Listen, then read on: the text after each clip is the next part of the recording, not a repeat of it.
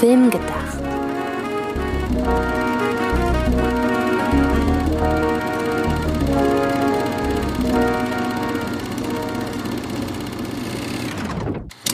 Hallo, liebe Zuhörerinnen und Zuhörer, zu einer neuen und nicht ganz letzten Ausgabe von Film gedacht. Aber das Thema könnte vermuten lassen, dass es die letzte Ausgabe des Jahres ist. Ist es aber nicht. Es ist die vorletzte. Trotzdem freuen wir uns beide sehr auf diese Ausgabe. Und es ist immer schwer für uns, hier an uns zu halten und nicht ins, Un, äh, ins Unendliche auszuarten. Aber wir haben uns wie im letzten Jahr für unseren Jahresrückblick ein paar ja, abseitigere Kategorien als die gängigen Oscar- und Preiskategorien überlegt und werden heute die Filmgedacht Awards 2022 küren. Das mache ich aber nicht alleine, sondern das mache ich natürlich mit Sydney. Hallo. Hallo, Antje. Und ähm, ja, ich würde sagen, wie war dein Jahr? es war gut. Ich finde auch, es war, es war in Ordnung. Es war nicht so gut, also meins jetzt war nicht so gut wie das letzte aus irgendeinem Grund, aber ich hatte schon so das Gefühl, es war eigentlich ganz okay. Und das, obwohl du dieses Jahr einen Disneyland-Urlaub hattest. Ich hatte einen Disneyland-Urlaub. Ich war in einer Sendung für Tele 5 und noch ein paar andere Sachen. Ja, und jetzt sitzen wir hier, wie vorletzte, wie vor einem Jahr und reden über die Filme des Jahres. Jetzt wäre es natürlich einfach zu sagen, hey, was waren denn deine Highlights? Aber das ist ja so easy. Das packen wir natürlich an den Schluss. Also wir haben jeder unsere drei zum jetzigen Zeitpunkt Lieblingsfilme des Jahres ähm, ausgewählt. Das muss man, glaube ich, dazu sagen. Wir haben zum jetzigen Zeitpunkt noch nicht alle Sachen gesehen. Ähm, vor allen Dingen alle Sachen, die für uns wichtig sind. Also alle Sachen sowieso nicht, aber es sind noch so zwei, drei Filme im Umlauf, hätte ich fast gesagt, die wir eigentlich noch schauen müssen, zumindest für eine endgültige Auflistung unserer Lieblingsfilme, die ihr sicherlich dann den nächsten Tage irgendwann im Internet finden werdet. Dazu gehört auf meiner Seite Avatar 2, den ich sicherlich bei der ein oder anderen visuellen Kategorie drin hätte. Triangle of Sadness, der generell bei meinem Filmgeschmack hohes Lieblingsfilmpotenzial hat.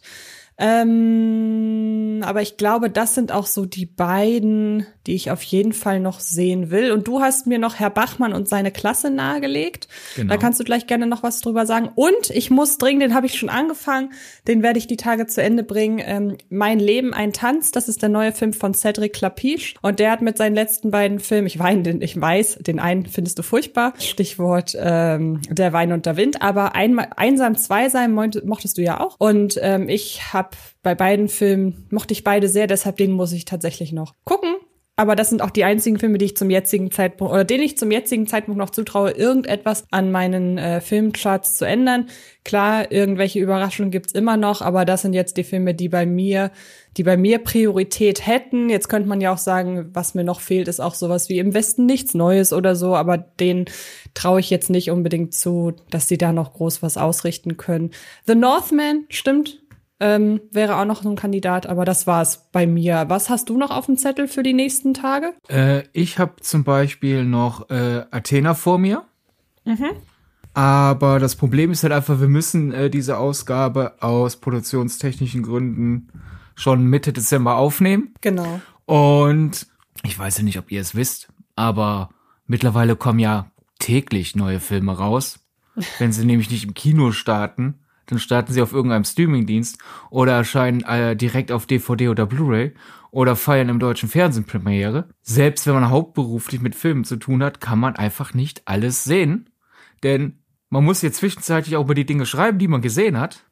und daher baut sich so ein riesiger Stapel auf und was weiß ich, es gibt jetzt, es gab jetzt Zeiten, da habe ich erst im März meine Jahresrückblicke gemacht für das Vorjahr. Dann heißt es aber wieder, ja, aber das interessiert doch jetzt niemanden mehr. Werde ich mir im Blog einfach erlaube, das zu machen, wie ich es will. Für, für, für, den Podcast können wir nicht erst im Jahr, im März den Jahresrückblick machen. Und daher, äh, ja, könnte es natürlich passieren, dass ich dann eines Tages mal lobend über einen Film aus dem Jahr 2022 spreche oder schreibe, der jetzt hier überhaupt nicht vorkam, weil wir holen halt immer, wir werden immer und ewig alles nachholen müssen.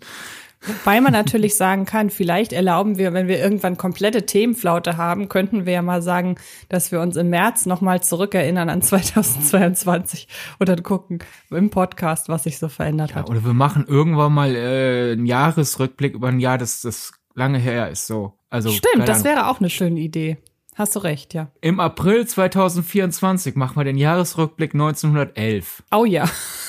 Oder sowas. Da können wir, da brauchen wir aber drei Jahre Vorbereitungszeit, um die ganzen Filme dann noch zu gucken. Ich meine, das Gute ist ja, die Filme aus dem Jahr 1911 sind im Schnitt nicht so lang. Da hast du recht. Da kann man schneller mehrere an einem Tag nachholen als Ja. heute. Aber wir Das schweifen stimmt. ab. Genau. So viel zu den Sachen, die wir nicht gesehen haben und die nicht in diesem Podcast vorkommen, zumindest in der Ausführlichkeit. Das jetzt muss reichen.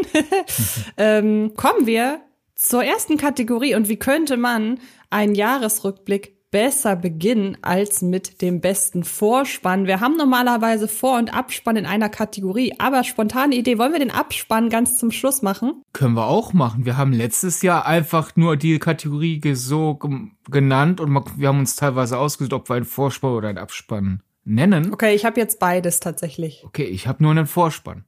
Aber wir können ja gerne uns dann jetzt vornehmen, äh, Abspann am Ende zu küren und äh, ich werde zwischendurch mal noch überlegen, was mein bester Abspann war.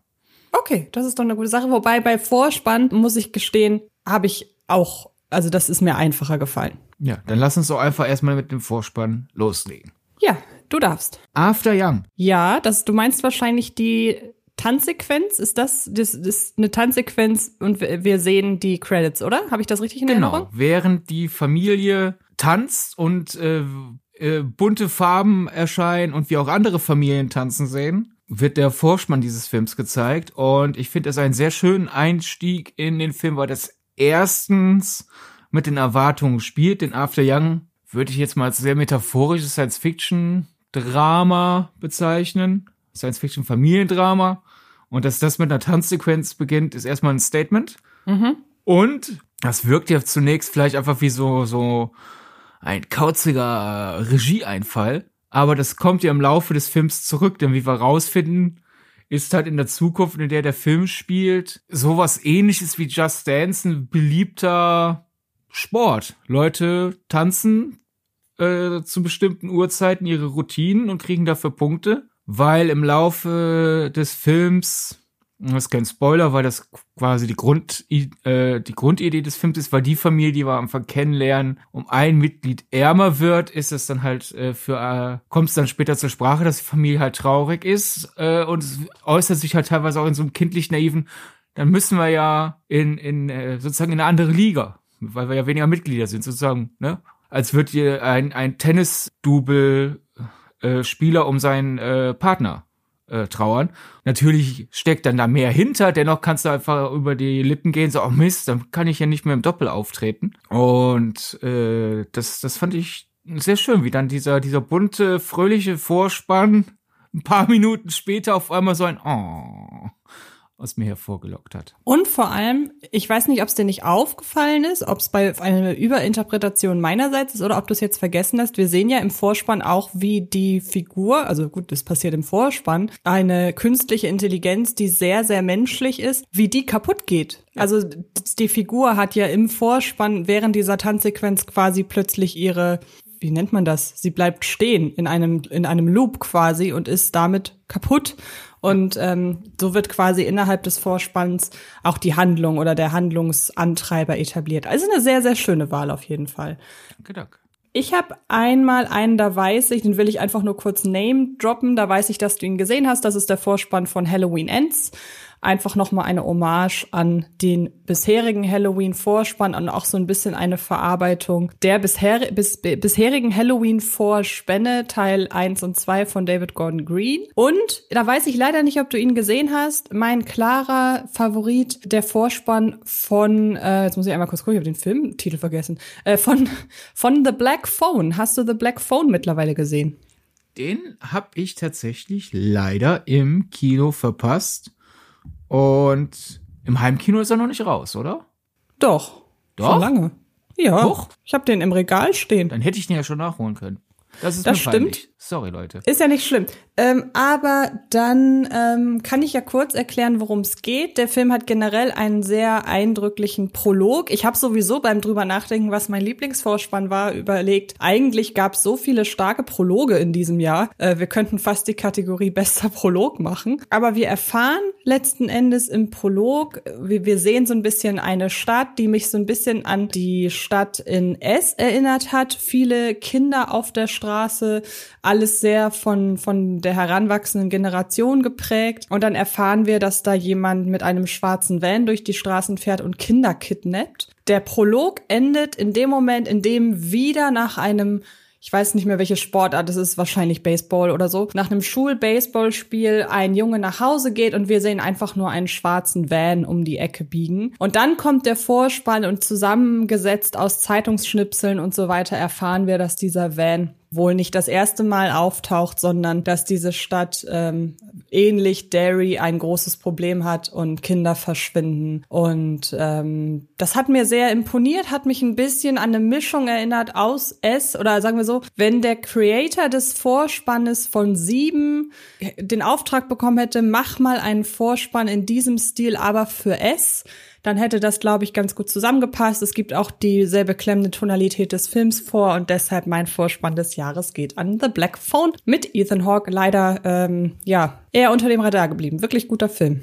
Ach, so sehr unter dem Radar also nicht geblieben. Also das war ja in den USA durchaus ein Achtungserfolg. So nach dem Motto äh, Originalkonzept. Gut, da hast du recht. Also kein Franchise, auf das du aufbaust. Ne? Dann ähm, überlasse ich dir die nächste Kategorie. Du darfst entscheiden, ob du äh, in unserer Liste nachfolgst, ob du dir irgendwas raussuchst. Ja, ich bleib jetzt einfach mal in unserem äh, ursprünglichen Plan. Bei den Oscars sagt ja auch nicht irgendwann keine Christian Bale. Ja, ich habe jetzt keinen Bock, beste Nebendarstellerin zu verleihen. Ich verleihe jetzt beste Effekte. Da hast du recht. Ich, ich, bleib, ich bleib jetzt erstmal beim Skript. Du kannst ja gerne nachher Anarchie hier ins, ins äh, Programm bringen. Aber es passt einfach auch zu gut. Bleiben wir doch bei Horror. Wenn du The Black Phone als besten Vorspann wählst, bleiben wir bei unserer Kategorie, die wir jetzt vorgesehen hätten, schlimmster Jumpscare. Mhm. Ich könnte mir vorstellen, dass wir... Buh! Oh nein! ah! Sorry. Ich könnte mir vorstellen, dass wir denselben Film haben, wahrscheinlich sogar dieselbe Szene, aber wir werden es jetzt einfach rausfinden. Mein schlimmster Jumpscare ist sogar ein ziemlich simpler, weil manchmal, mein, generell, Jumpscare ist ja einer der simpelsten Tricks, in der Werkzeugkiste des äh, Horrorkinos. Und daher passt irgendwie, dass manchmal die simpelsten Jumpscares die besten sind. Aber wenn man es halt gut umsetzt, schafft man es halt, das Hirn umzu äh, auszutricksen. Nämlich in Smile. Da sind Und, wir schon mal auf, im selben Film auf jeden Fall. Ja. Und jetzt natürlich die Sache, wenn man jetzt in einem, da der auch nicht im Trailer vorkam, es ist jetzt kein Handlungsspoiler, aber ich werde euch halt jetzt zwangsweise einen Schreckmoment aus dem Film erzählen müssen. Also, keine Ahnung, wenn ihr Smile noch nicht gesehen habt und euch erschrecken lassen wollt, durchweg, äh, springt, überspringt halt ein paar Sekunden jetzt hier. Nämlich, wenn unsere Protagonistin äh, dasselbe sieht wie wir jetzt gerade, nämlich an ihrem Laptop sitzt und sich eine Tonspur anhört weil sie nämlich gerade nach äh, Hinweisen sucht, weil sie, äh, sie meint, etwas zu hören auf einer Tonspur und sie zoomt immer näher ran, macht immer lauter, hört immer genauer hin und wir, wir wurden dadurch, dass das ein paar Mal wiederholt wurde, konditioniert, an welcher Stelle der Tonspur dieses Geräusch kommt. Und sie hört was und was immer lauter, Ton, äh, Ton schon bis zum Anschlag und man stellt sich also darauf ein, ah, jetzt wird das über Gebühr laut sein. Sie macht so laut wie der Laptop. Es kann, sie spult es ab und es ist quasi doppelt so laut.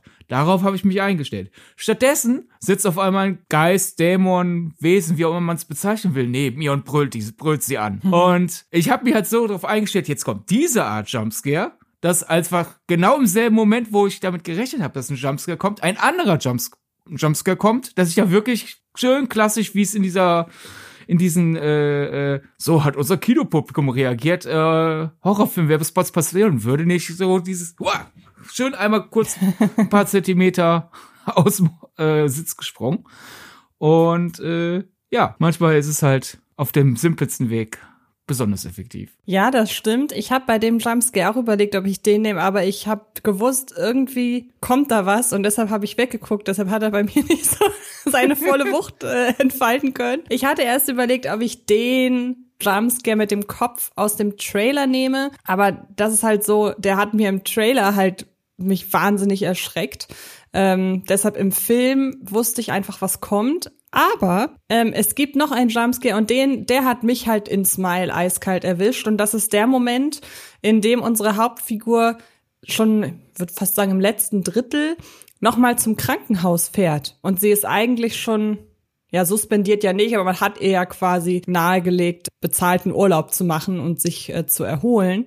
Und ähm, dann sitzt sie da vor dem Krankenhaus, Autoscheibe runtergekurbelt und sie trifft da ihren weiß nicht, ob es ihr Chef ist, aber auf jeden Fall jemand, der im, mit dem sie zusammenarbeitet und der auch, soweit ich weiß, über ihr steht, weil er ihr nahegelegt hat, sich ähm, krank zu melden. Und das Gespräch, das die beiden geführt haben, ist mehr oder weniger zu Ende.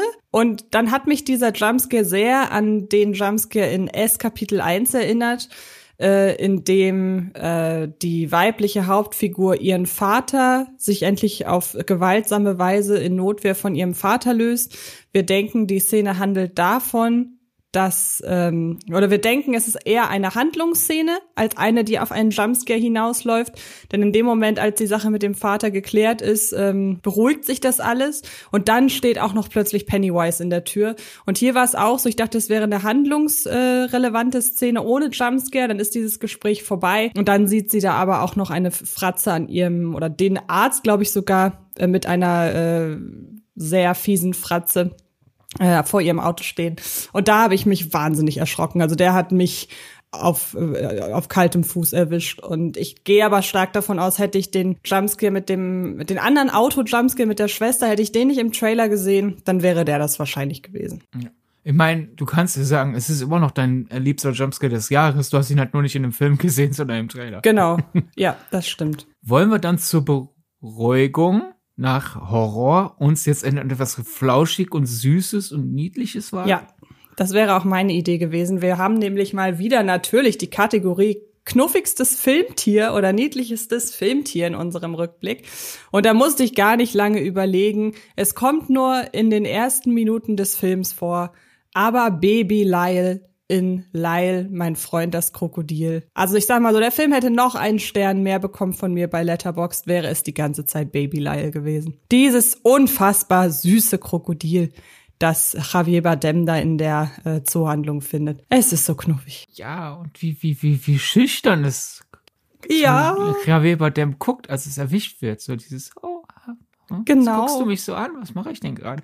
Ja, ja, ja, sehr gute Wahl. Äh, ich, ich, äh, hätte ich an auch an digitale Tiere gedacht, wäre es vielleicht im Rennen gewesen. Ich habe jetzt einfach wirklich an reale Tiere dieses Jahr nur gedacht. Und da kommt man ja wohl nicht umher, eines der vielen Tiere auf dem Martinshof zu wählen, in Bibi und Tina einfach anders. Und ich habe mich äh, für Folgendes entschieden, weil mir das beim ersten Angucken sofort so, ach, oh Gott, wie sieht die denn aus? Oh, diese Katze mit diesen super flauschigen Ohren, mit richtig langen Ohrhaaren. diese getigerte Katze mit diesen wuschigen Ohren. Die kommt ja, zweimal die vielleicht nur süß. kurz vor, aber ach Gott, ist die niedlich.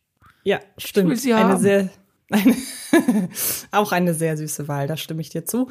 Aber es tut mir leid, nichts geht über Baby, Baby Lyle. So, wir haben, wo wir gerade bei süß sind, nehmen wir uns doch als nächstes das süßeste oder aber spannendste oder aber beste oder aber sinnlichste Liebespaar des Jahres vor. Und ähm, ich habe drei.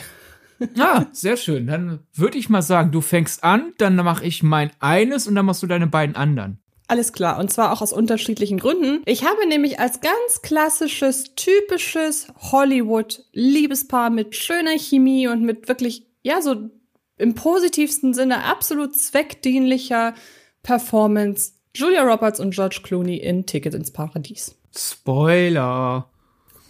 Ja, gut, man kann sich anhand des Plakates ja schon irgendwie denken, worum es geht. Ja, vor allem, äh, selbst wenn es aufgrund von Genrekonventionen offensichtlich ist, finde ich, der Film erzählt es einem auch direkt und nicht im ja. Sinne von, ah, ist ja vorhersehbar, sondern damit man halt die Reise mitmacht, die der Film mitmacht, denn für die, die Ticket ins Paradies nicht gesehen haben, Julia Roberts und George Clooney spielen ein Ex-Ehepaar. Angeblich können die sich überhaupt nicht leiden und während der überstürzten Hochzeit ihrer Tochter wollen sie einfach dafür sorgen, dass sie nicht denselben Fehler begeht wie die beiden. Weil die haben ja geheiratet. Mhm. Und sie können sich ja nicht leiden. Also darf sie auch nicht heiraten. Und während sie gemeinsam halt die Hochzeit ihrer Tochter sabotieren, verlieben sie sich wieder ineinander. Und während der ersten Szene, man sieht halt in so einer Montage, wie sowohl George Clooney's Figur als auch Julia Roberts Figur äh, einem Mitmenschen jeweils über die Ehe erzählen und es beginnt erst liebevoll. Man merkt, ich finde, in den ersten paar Sätzen merkt man beiden Figuren an, sie waren sehr gerne miteinander verheiratet und es ärgert sie, dass es in die Brüche gegangen ist. Und während des Gesprächs kommt wie so ein Automatismus auf einmal eine Lästerei rein. So, man, ja, ich bin ja froh, dass es vorbei ist. Und für mich hat der Film damit sofort gesagt, die gehören zusammen. Es kam nur irgendwas dazwischen. Und jetzt haben wir halt einfach äh, 90 Minuten Spaß damit, wie sie endlich äh, sich selber das eingestehen, was sie uns direkt schon zu Filmbeginn erzählt haben. Und daher ist es zwar ein Spoiler, weil es wirklich, das ist nahezu das Letzte, was im Film passiert, dass die beiden entscheiden, es doch nochmal miteinander zu versuchen. Aber es ist auch das allererste, was im Film passiert, nämlich, ah, gehören zusammen. Und ja, äh, äh, gute Wahl von dir, weil ich, ich finde, also mich hat's überzeugt. Ich fand die gehören ja, zusammen. Mich auch. Ja. Und es ist halt einfach so nah dran am wirklich klassischen Liebespaar, schon allein durch die Besetzung. Und wir haben ja kürzlich in was mit Film.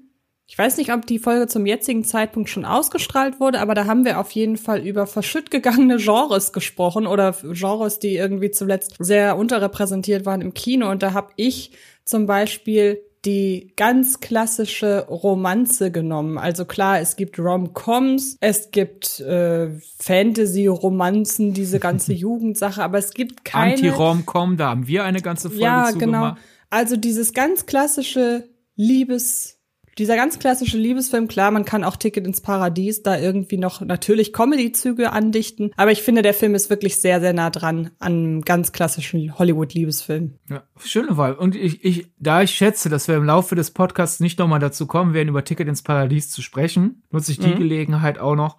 Ich fand die beiden auch sehr sympathisch, weil es ist ja, ich meine, sie versuchen ja, eine Hochzeit zu sabotieren. Das macht sie ja erst recht in einem generell sehr kuscheligen Film, die eigentlich ja erstmal unsympathisch. Wir wollen ja das alles heile Weltmäßige ist. Mhm. Aber ich finde, der Film schafft sehr gut, äh, dass äh, wir die Sympathien von den beiden gewinnen, weil zum Beispiel ich mochte die sofort dadurch, als wir sehen, dass sie ja die beste Freundin ihrer Tochter nicht nur kennen, sondern auch mit ihr befreundet sind. Ja. Und ich finde, das ist jetzt nichts Alltägliches und dass da halt wirklich zwei äh, Figuren, selbst wenn sie sich untereinander die ganze Zeit kabbeln und deswegen ihre Tochter davon manchmal genervt ist, dass sie aber einfach mit ihrer besten Freundin auch dicke sind, fand ich direkt äh, sehr charmant und auch noch glaubhaft in dem Film, denn wir lernen ja kennen, die beiden Figuren waren deswegen dann letztendlich mal zusammen, weil sie auf dem College beides ziemliche Partymäuse waren. Und da die ja. beste Freundin ihrer Tochter auch eine Partymaus ist, ist natürlich, da ist so eine Connection da, die sie so mit ihrer etwas vernünftigen Tochter nicht haben und auch nicht haben wollen, weil sie wollen ja, dass sie vernünftig ist. Also, nee, ich, ich fand, ich fand im besten Sinne harmlos kuschelig. Ja, ja, ging mir genauso. Schön, dass der so erfolgreich war. Bleiben wir bei harmlos kuschelig. Nämlich mein äh, Liebespaar äh, des Jahres sind Katharina Cat Valdez und Charlie Gilbert, gespielt von Jennifer Lopez und Owen Wilson in Marry Me. Die habe ich auch. Ja. Ach, die sind so süß zusammen. Unfassbar, ja. Und das ist ja auch so mit der Grund, der Film war ja auch mit der Grund, weshalb wir unbedingt über Jennifer Lopez reden wollten. Ich weiß nicht, hast du sie zufällig bei Bestes Schau, also bei der Kategorie Bestes Schauspiel, über das zu wenig gesprochen wird? Nein. Aber okay, du anscheinend, wenn du. Nee, nee, ich auch, so. ich auch nicht, weil wir ja den Podcast schon, weil wir ja den Podcast darüber schon hatten. Ja. Aber ähm, wäre halt, war, wäre eine naheliegende Wahl gewesen, hätten wir diesen Podcast nicht gehabt. Deshalb war das nur der Gedanke, dann lass uns doch gleich über diese Kategorie sprechen. Aber ähm, rede gerne erstmal weiter über die beiden. Ja, ich, ich frag dich einfach mal was. Mir fällt gerade ein, wie nach der Pressevorführung, wenn sich dann immer so die die, die, die Kreisel bilden, damit man dann zur Pressebetreuung äh, gehen kann und, und sein Statement abgibt. Einer war richtig wütend auf den Film mit der Begründung, so jemand wie Owen Wilson würde niemals eine wie Jennifer Lopez abbekommen und deswegen sei der Film dreckig. Aber das ist doch die Handlung. Also erstens generell äh, tolle Weltsicht, danke, lieber Kollege, dessen Namen ich mir nicht gemerkt habe. Aber selbst wenn das im realen Leben so wäre, dass jemand wie Owen Wilson keine hübsche Frau abbekommen könnte, hat der Film doch so schön erklärt, warum die beiden zusammengehören, dass, also, wie kann man nach zwei Stunden eines so guten Statements rausgehen und sagen, das geht ja gar nicht. Doch, das geht, weil der ist so, der ist so, so freundlich knautschig, der ist so vernünftig in dem Film und der ist genau das, was sie braucht. Also er ist in diesem Fall einfach der, der äh, wahr gewordene Wunscherfüllung, sozusagen, die ja meistens in, in, in in einem gewissen Subsegment der Romcom meistens äh, von der Frau übernommen wird. Und trotzdem schafft es Owen Wilson, weil er seine Figur ja so Owen Wilsig anlegt, jetzt nicht nur die reine Wunscherfüllung, sondern er hat auch sein, seine eigene bodenständige Art. Und äh, daher ist es so, ich fand es super glaubhaft und äh, die, haben toll funktioniert. Und deswegen ist das mein Lieblings-Liebespaar des Filmjahres. Und dann kommt ja noch dazu, also ich kenne den Kollegen nicht, aber wenn wir jetzt mal uns Owen Wilson anschauen, ja, er ist jetzt kein Bradley Cooper, aber wenn wir, wenn das ein normaler Mensch wäre und kein Hollywood-Star, wäre das wahrscheinlich in dem Moment der schönste Mensch im Raum gewesen. Also hätte er die Pressevorführung besucht. Ja wäre er definitiv ich. mindestens in den Top 2 der schönsten Menschen also während dieser Pressevorführung gewesen. Genau, das ja. äh, darauf wollte ich hinaus. Also er ist jetzt keiner der typischen Hollywood-Schönlinge, aber er ist immer noch ein sehr, sehr schöner Mann, denn wir alle wissen, in Hollywood spielen nur schöne Menschen Menschen. ähm, und wie gesagt, selbst wenn er nicht schön wäre. Ja, absolut. Und ich finde das schon sehr anmaßend. Also, ja. naja, ist ja auch egal. Generell kam der Film aber auch gut an. Ich will jetzt nicht über Kollegen lästern, indem ich sage, hier, ich bin der Einzige, der sich auf die Raumke eingelassen. Mhm. Stimmt nicht. Das war halt nur die eine Stimme, die jetzt auf einmal so Monate später nachgeheilt ist, wo wir gerade über den ja. Film reden, die ich etwas verwunderlich ja.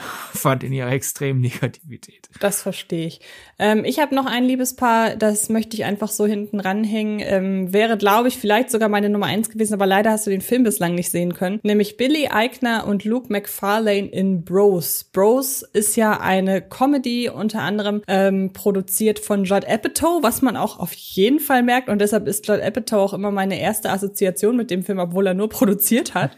ähm, und es ist halt eine klassische Hollywood-Romcom, aber mit einem schwulen Liebespaar im Mittelpunkt. Und das ist in dieser Selbstverständlichkeit tatsächlich so mit der erste Film. Klar, ich meine, es gibt äh, zahlreiche Filme, in denen Homosexuelle eine durchaus auch Hauptrolle spielen, aber es ist wirklich einfach, man könnte diesen Film eins zu eins mit einem heterosexuellen Paar erzählen und vor einigen Jahren wäre dieser Film auch mit einem heterosexuellen Paar erzählt worden. Nun hat man es mit einem schwulen Pärchen gemacht. Es ist natürlich so eine klassische Geschichte. Er verliebt sich in ihn in diesem Fall und ähm, dann ist die Frage im Laufe von zwei Stunden, kriegen sie sich oder kriegen sie sich nicht und am Ende kriegen sie sich natürlich. Aber diese beiden haben eine so unfassbar süße Chemie miteinander und dieses permanent permanente wieder auseinandergehen, dann wieder enger zusammenkommen, aber sich immer, immer irgendwie nicht sicher sein. Das ist hier total glaubhaft und dadurch gehen, weil die Charaktere so gut porträtiert werden, gehen einem diese emotionalen Schwankungen total nah, ohne dass es in irgendeiner Form rührselig wird. Und Bros gehört generell zu meinen liebsten Filmen des Jahres und deshalb musste ich diese beiden nennen, weil selbst die, die schaffen es dann auch in ihrer Aufrichtigkeit, ein am Ende doch relativ kitschiges Finale glaubhaft erscheinen zu lassen. Das hat mich so ein bisschen erinnert an SMS für dich, wo dieser unfassbar platte Schlagersong am Ende dann plötzlich irgendwie äh, durch das vorausgegangene ein Gewicht erhält, was vorher nicht da war.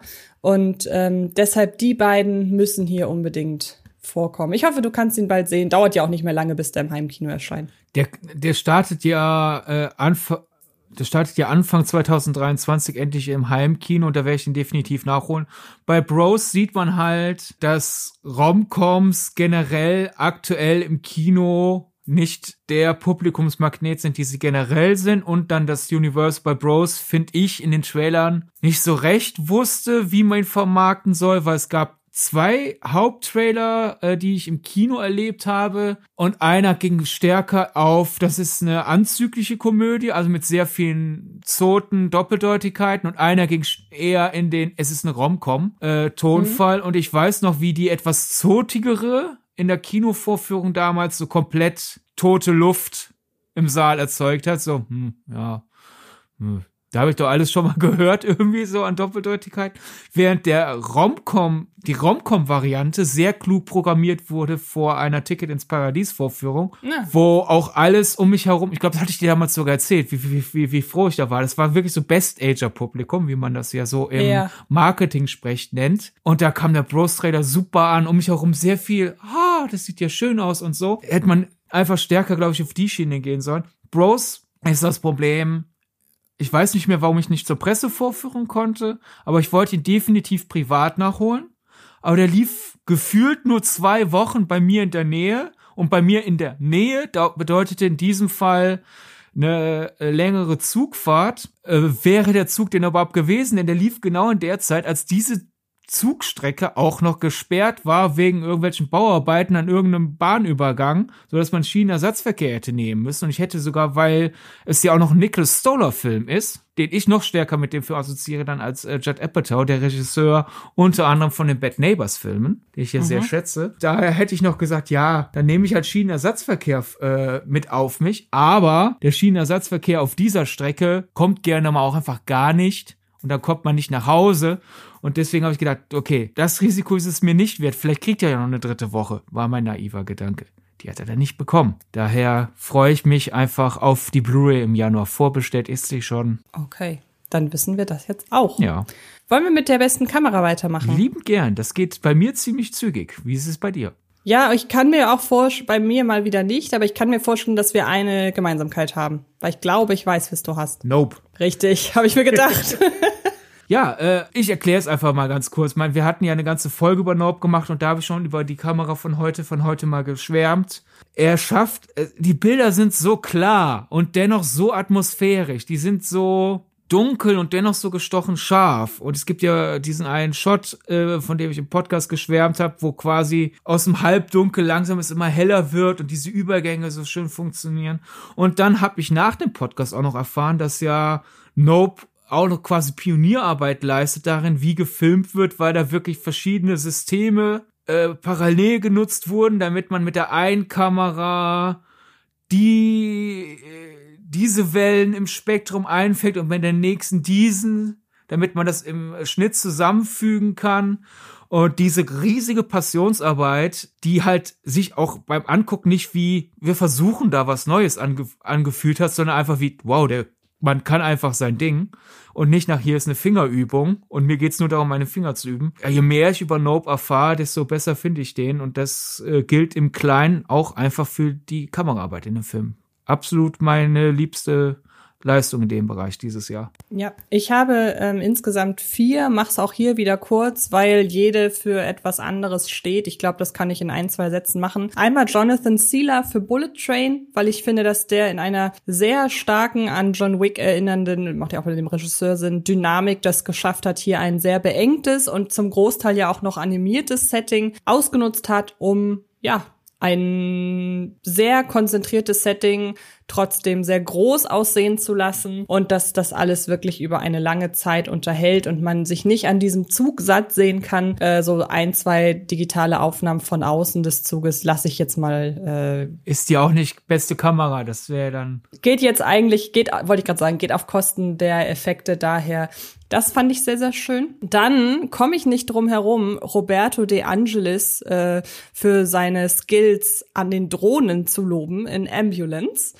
Ähm, und ähm, Craig, äh, Greg Fraser für The Batman eine sehr, eine visuell schon sehr an sieben angelehnte Bildsprache, die sich aber gleichzeitig sehr gut in diesen Comic-Kosmos fügt. Und ähm, kann ich auch direkt vorweggreifen, dass The Batman nochmal bei beste Regie bei mir auftauchen okay. wird. Da wir gerade bei einer visuellen Kategorie sind, die wir haben, wir hatten ja, als wir letztes Jahr unsere Kategorien ausgedacht, ich weiß nicht mehr warum, aber wir hatten uns dafür entschieden, bester Schnitt zu schneiden. Deswegen haben wir es dieses ja. Jahr auch nicht drin. Aber ich würde genau. deswegen hier einfach noch mal kurz einfügen, hätten wir bester Schnitt, würde ich sagen, wir kommen jetzt zu bester Schnitt und da wäre ich definitiv genauso offensichtlich wie Nope beste Kamera ist für mich dieses Jahr, ist Everything Everywhere All at Once der beste Schnitt des Jahres. Ja, auf jeden Fall. Und ähm, dieser sehr, sehr gute, absolut ähm, sich dem Rhythmus oder äh, der Schnitt gibt ja hier mehr oder weniger den aberwitzigen Rhythmus vor. Und äh, da war ich schon tief beeindruckt von. Ja.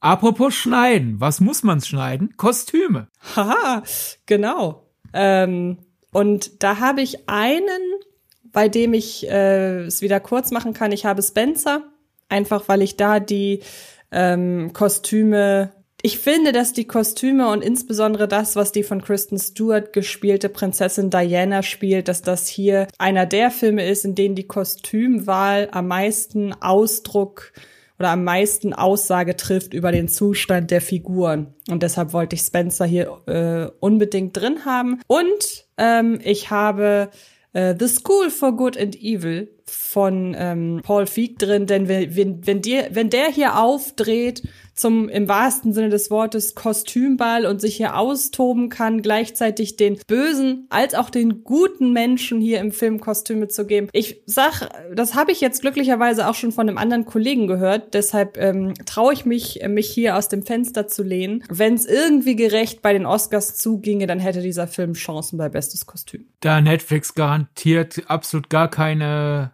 Oscar-Kampagne für den werfen wird, weil die sich auf ihre offensichtlicheren Kandidaten wie unter anderem Blond stürzen werden, sehe ich da leider schwarz. Ja.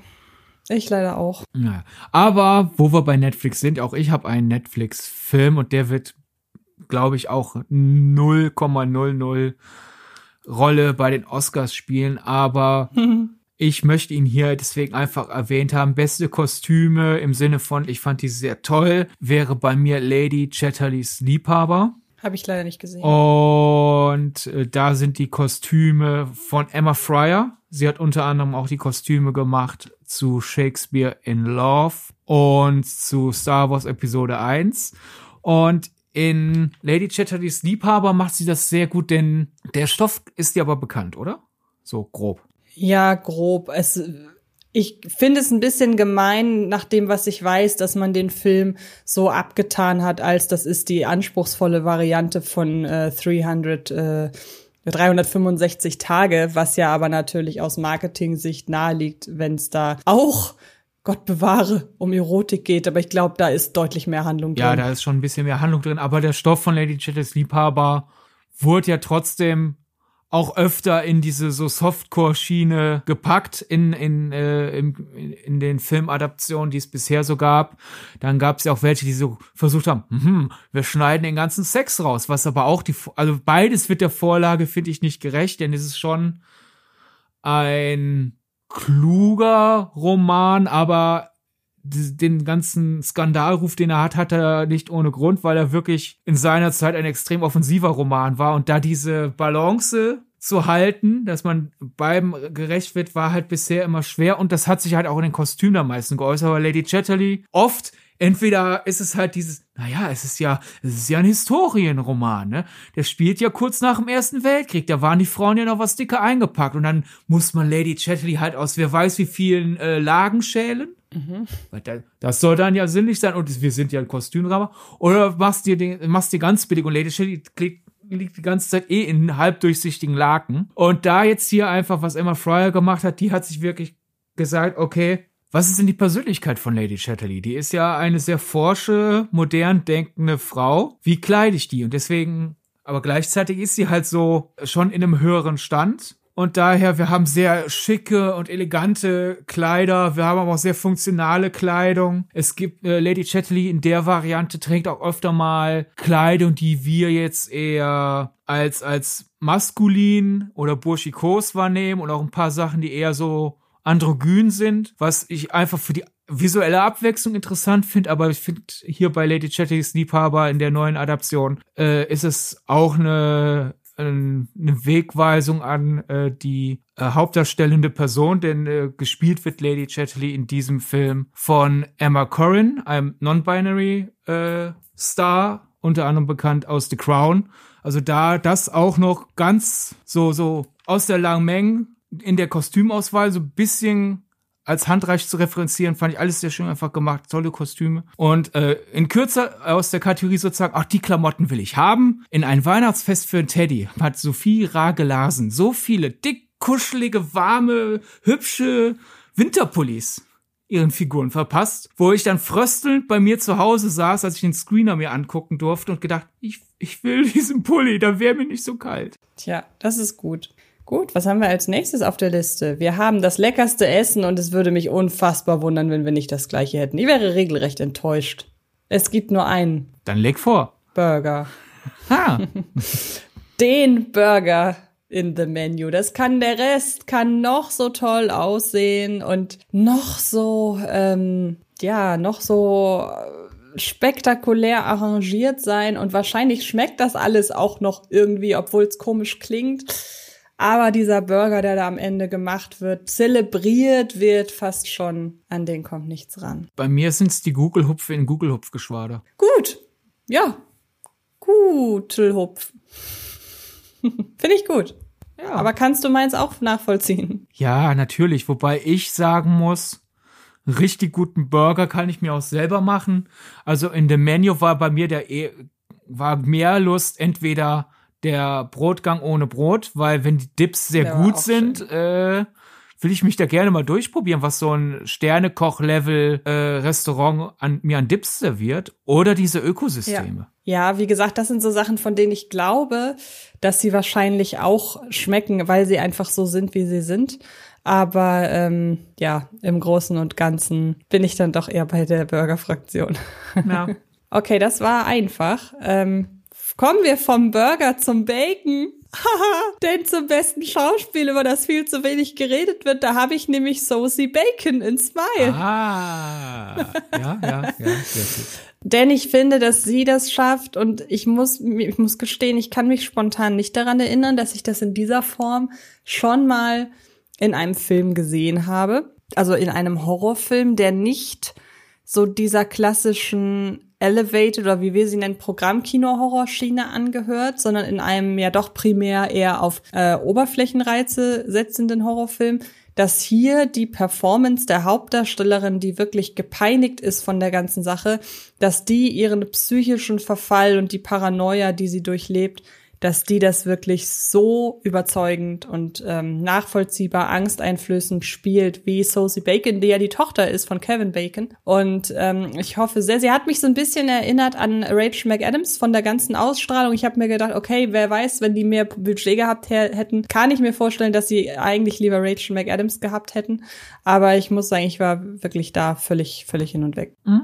Kann ich gut verstehen. Äh, ich hätte äh, hier nicht an sie gedacht, weil ich schon das Gefühl hatte, dass sie die angemessene Menge an Lob für den Film erhalten hat. Nee, ich, ich leider nicht. Ich finde, man hat sich da sehr, also auch gerade dann später durch diese ganze TikTok-Geschichte und so sehr eher auf die Gesamtqualitäten des Films konzentriert. Und sie ist da, als ich finde, als Schauspielstück ist das einfach so ein bisschen hinten übergefallen. Okay. Äh, vielleicht sagst du jetzt quasi dasselbe in meiner Richtung, denn ich habe das Gefühl, dass Emilio Sacraia für Rheingold untergegangen ist. Wenn über ah, da hätte ich das lustigerweise, das hätte ich jetzt auch da gesagt. Weil äh, in meiner Wahrnehmung, wenn über Rheingold gesprochen wurde, war es halt Fatih Akins Regie und mhm. halt die reale Geschichte dahinter. Es, es wurde über äh, Qatar gesprochen, dass jetzt mhm. sein Schauspiel stark sei, habe ich selten wahrgenommen und ich fand, es war sehr stark. Und deswegen hätte ich mir da auf mehr Kompliment Fall. für seine Leistung erhofft. Nee, da bin ich auf jeden Fall bei dir. Ganz, wirklich ganz toll. Also Emilio Sacraia ist uns ja, glaube ich, wir fanden den schon gut, als, ähm, als der, als ihn noch keiner kannte, können wir ja ehrlich sagen. Denn er hat ja in Bibi und Tina drei, vier, in Bibi und Tina vier, nee, drei? Weiß ich ehrlich gesagt gerade gar nicht. Ähm, Der war doch schon in zwei dabei. Oder sogar schon in zwei. Ist ja auch egal. Jedenfalls hat er da schon relativ früh eine entscheidende Rolle gespielt. Und ähm, da fand ich ihn schon ziemlich toll. Er schafft es halt einfach wirklich, äh, ich kauf sowohl den das Gangster-Rap-Element ab, als auch äh, der einfach der kluge Geschäftsmann. Ich kauf ihm das verzweifelt hab. Und dann gibt's ja eine Szene, wo er sein, sein Schwarm an der Garderobe überrascht und da ist auf einmal so ein schüchterner Schuljunge. Mhm. Und ich hab's einfach Sakrayas ja. Spiel abgekauft, dass das alles dieselbe Person ist. Und nicht, hoch ja, auf absolut. einmal haben sie vergessen, wen sie spielen. Und das fand ich eine, genau. eine Riesenleistung. Und hinzu kommt, das muss er jetzt bei mir nicht äh, so sehr leisten, sondern bei Leuten, die sie einfach mit, mit der realen Person äh, stärker bekannt sind. Er muss dann ja halt einfach immer noch aus mhm. dem Schatten der Vorlage treten. Und wenn, wenn ich mir Kritiken anschaue von Leuten, die halt einfach da ein bisschen affiner sind, hat er das offenbar sehr gut geleistet. Und da finde ich es überraschend, dass es halt trotzdem sehr oft einfach in zwei, drei Sätzen abgehandelt wurde und alles andere den Fokus sich äh, genommen hat. Und das finde ich schade für ihn. Und daher bekommt er einfach jetzt hier mehr als die zwei, drei Sätze. Eine sehr schöne Wahl. Ich habe übrigens auch noch Javier Bardem in Mein Freund das Krokodil. der, über den Film wurde sowieso relativ wenig gesprochen und ähm, über Javier Bardem, der wird wahrscheinlich in der einen oder anderen Kritik erwähnt worden sein, als macht er gut. Aber ich finde, der dreht hier halt wirklich richtig schön auf, auch mal so aus seiner Komfortzone raus. Der ist so positiv ausnahmsweise mal und deshalb wollte ich den hier auch erwähnen. Ja, gute Wahl. Okay. Dann ähm, kommen wir zur traurigsten Filmszene und da habe ich gleich vier. Also ich habe mich dieses Jahr überhaupt nicht daran gehalten, dass wir im Vorfeld gesagt haben, wir nehmen jeder nur eine, aber ich hoffe, dass mein Durchrauschen durch die vielen verschiedenen äh, Kandidaten das so ein bisschen aufwiegt. Soll ich mal mit einer anfangen, weil du eventuell auch dabei bist? Leg los. Und zwar für mich ganz klar auf Platz eins, weil mir die Figur am meisten bedeutet und mich dieser Moment auch extrem überrascht hat, ähm, rede ich von einer Szene in Scream und da die Szene sehr wichtig ist und wie gesagt auch sehr überraschend kommt, ähm, kommt hier eine kleine Spoilerwarnung an alle Leute, die den Film noch nicht gesehen haben. Es geht nämlich um den Tod von Dewey und der hat mich so eiskalt erwischt dass ich im Kinosessel saß und bitterlich geweint habe. Sehr gute Wahl. Ich habe äh, gar nicht dran gedacht, den jetzt äh, hier mit reinzunehmen, wie ich ja auch in dem Podcast schon gesagt habe. Ich habe es ja kommen sehen, aber nicht im Sinne, da hat der Film mit einer Überraschung nicht funktioniert, sondern ich fand es thematisch vollkommen konsequent. Und ich hatte Sorge, dass ich recht habe, aber gleichzeitig war ich irgendwie auch froh, als es dann passiert ist, weil ich es halt erzählerisch so stark fand. Daher sehr gute Wahl, sehr äh, traurige Sache, dass das passiert ist, aber ich habe halt in dem Moment nicht zu viel Trauer verspüren können, weil ich mich zu sehr über die starke Entscheidung auf thematischer Ebene gefreut habe. Okay. Aber stattdessen ist dein traurigster Moment. Mein äh, traurigster Moment äh, braucht ein bisschen Erklärung. Daher würde ich sagen, machen wir erstmal noch einen weiteren von dir, damit der Redeanteil jetzt nicht so schnell wieder zurück zu mir fällt. Ähm, ja, das können wir gerne machen. Das eine ist so gesehen keine Szene, aber ich glaube, auch da habe ich sehr, sehr viel, oder ich weiß, dass ich da sehr, sehr viel geweint habe. Das war nämlich der Abspann in Mittagsstunde, als sich zuvor eineinhalb bis zwei Stunden lang irgendwie ein beklemmendes Gefühl in meiner Magengegend aufbaut und dann hat es sich Bahn gebrochen im, Abspann. Da habe ich im Mittagsstunde Podcast ausführlich drüber gesprochen. Dann geht es weiter zu Pleasure. Denn in dem Film, der hinter die Kulissen der Pornoindustrie blickt, gibt es eine Szene, die unfassbar lang ist und die mich nicht traurig gemacht hat, aber die mich trotzdem hat weinen lassen und auch so ein bisschen mit Wut vermischt. Das ist die lange Porno-Drehszene, in der man merkt, okay, eigentlich ist das hier schon eine gefilmte Vergewaltigung. Und das hat mich so mitgenommen und ich, ähm, mir wird ganz, ganz schlecht, wenn ich an die Szene denke. Deshalb war ich da emotional extrem aufgewühlt. Kann ich gut verstehen. Waren das jetzt alle von deinen? Eine habe ich noch, eine habe ich noch, ähm, und zwar nehme ich die auch noch direkt hinterher, denn wir haben kürzlich erst in unserem She-Set-Podcast drüber gesprochen, der erlösende Anruf, den Zoe Kazan bekommt das in ihrer Recherche über den äh, MeToo-Artikel, woraus eben der, äh, die Übergriffe von Harvey Weinstein weltweit bekannt wurden, ähm, dass der durch diesen Anruf endlich dahingehend bestätigt wird, als dass das der letzte, die letzte entscheidende Stimme war, um dem ganzen Artikel den nötigen Nachdruck zu verleihen. Kann ich gut verstehen. Dann mein äh, traurigster Filmmoment ist jetzt nicht so ein klassischer trauriger Moment, ist jetzt keiner, wo ich denke, dass man da im Saal groß in, ins, ins Wein gerät, aber ich fand es halt sehr traurig, so in diesem, es hat mich einfach, jetzt so kurz nach She-Set, das zu sagen, klingt auf einmal nach einem falschen Wort, es hat mich sehr betroffen gemacht, äh, nämlich in After Young gibt es einfach einen Rückblick, äh, wo die Vaterfigur mit ihr, mit seinem sozusagen Adoptivsohn Schrägstrich mit seiner KI über Tee philosophiert, weil Tee für die von Colin Farrell mhm. gespielte Figur etwas sehr Wichtiges ist und unser künstlicher Mensch, unser, unser Sympathieträger, äh, der, der sich halt einfach in diese Familie einfühlen will, mitphilosophiert, obwohl er ja keine, keine Not hat, äh, Lebensmittel zu sich zu nehmen und deswegen auch Geschmacksrezeptoren zu haben. Und die haben so ein schönes Gespräch. Man merkt, wie die da als Familie noch enger zusammenwachsen. Und dann nimmt er einen Schluck und man hört so, so ein Geräusch, wie so, als wenn man was ins, in, den, in den Gully kippt oder in den Ausguss. So dieses sehr metallische, kalte Gluckern. Und die beiden tauschen kurz einen peinlich berührten Blick aus und versuchen dann immer noch weiter äh, dieses Gespräch äh, zu führen. Und ich fand, diese Szene hat, so wie sie gespielt wurde, vorher, dieses warmherzige, hey, ich begeistere mich jetzt für deine Interessen, weil ich dich mag und weil ich will, dass du mich magst. Und dann auf einmal wird man aus dieser Illusion gerissen, weil irgend, irgendwas passiert und lässt sozusagen Young auffliegen, als jemand, der da nicht authentisch in der Sache drin ist. Und das kann man in so vielen Situationen, kann man diese Szene nehmen und auf andere Dinge übersetzen, wenn man halt irgendwie versucht, sich in was reinzufuchsen, was, was äh, man selber nicht isst oder selber nicht mag, äh, einfach aus Gefallen dem äh, Gegenüber, ja, aus Gefallen für das Gegenüber und dann passiert irgendwas und so diese, diese ganze der ganze Versuch wird enttarnt. Äh, ich fand das echt berührend. Ja, wirklich sehr schöne Szene. Wäre ich so natürlich nicht drauf gekommen. After Yang wäre tatsächlich, glaube ich, auch ein ganz guter Kandidat für geheimster Geheimtipp, oder? Ja, tatsächlich. Äh, ich habe ihn da jetzt nicht drin, weil ich ihn jetzt in schon zwei Kategorien vorher schon mal dabei hatte. Ja, habe ich mir habe ich mir fast gedacht, äh, aber ich wollte einen Übergang schaffen und ich habe einen Film dabei, den habe ich auch schon erwähnt, deshalb muss ich da auch nicht noch mal groß drauf eingehen, nämlich Bros. Und ich glaube, äh, die geringe Kino oder das, äh, dass der in so wenigen Kinos und auch relativ kurz zu sehen war, gibt, glaube ich, auch die Antwort darauf, weshalb es so ein Geheimtipp ist. Und ich würde hier gerne noch See How They Run empfehlen denn ich glaube, von dem hat auch überhaupt keiner irgendwie mitbekommen.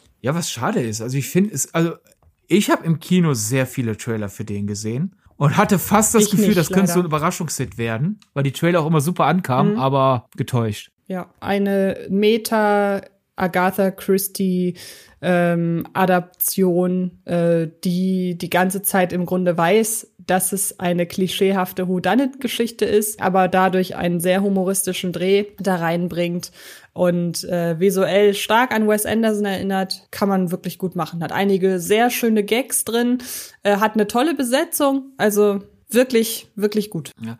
Ich hatte beim Vorbereiten, was ich als besten Geheimtipp oder als geheimsten Geheimtipp wähle, auf einmal so einen Moment, du hast mal in einem Podcast das Wort geprägt, äh, als wir miteinander gesprochen haben, nicht äh, mangelndes Selbstbewusstsein, sondern mangelnde Selbstsicherheit. So auf einmal dieses, hm, da werden jetzt Leute Löcher reinbohren, weil ich dachte, egal was ich nenne, irgendwer wird sagen, aber ich wusste, dass es den Film gibt, also kann es kein mhm. Geheimtipp mhm. sein.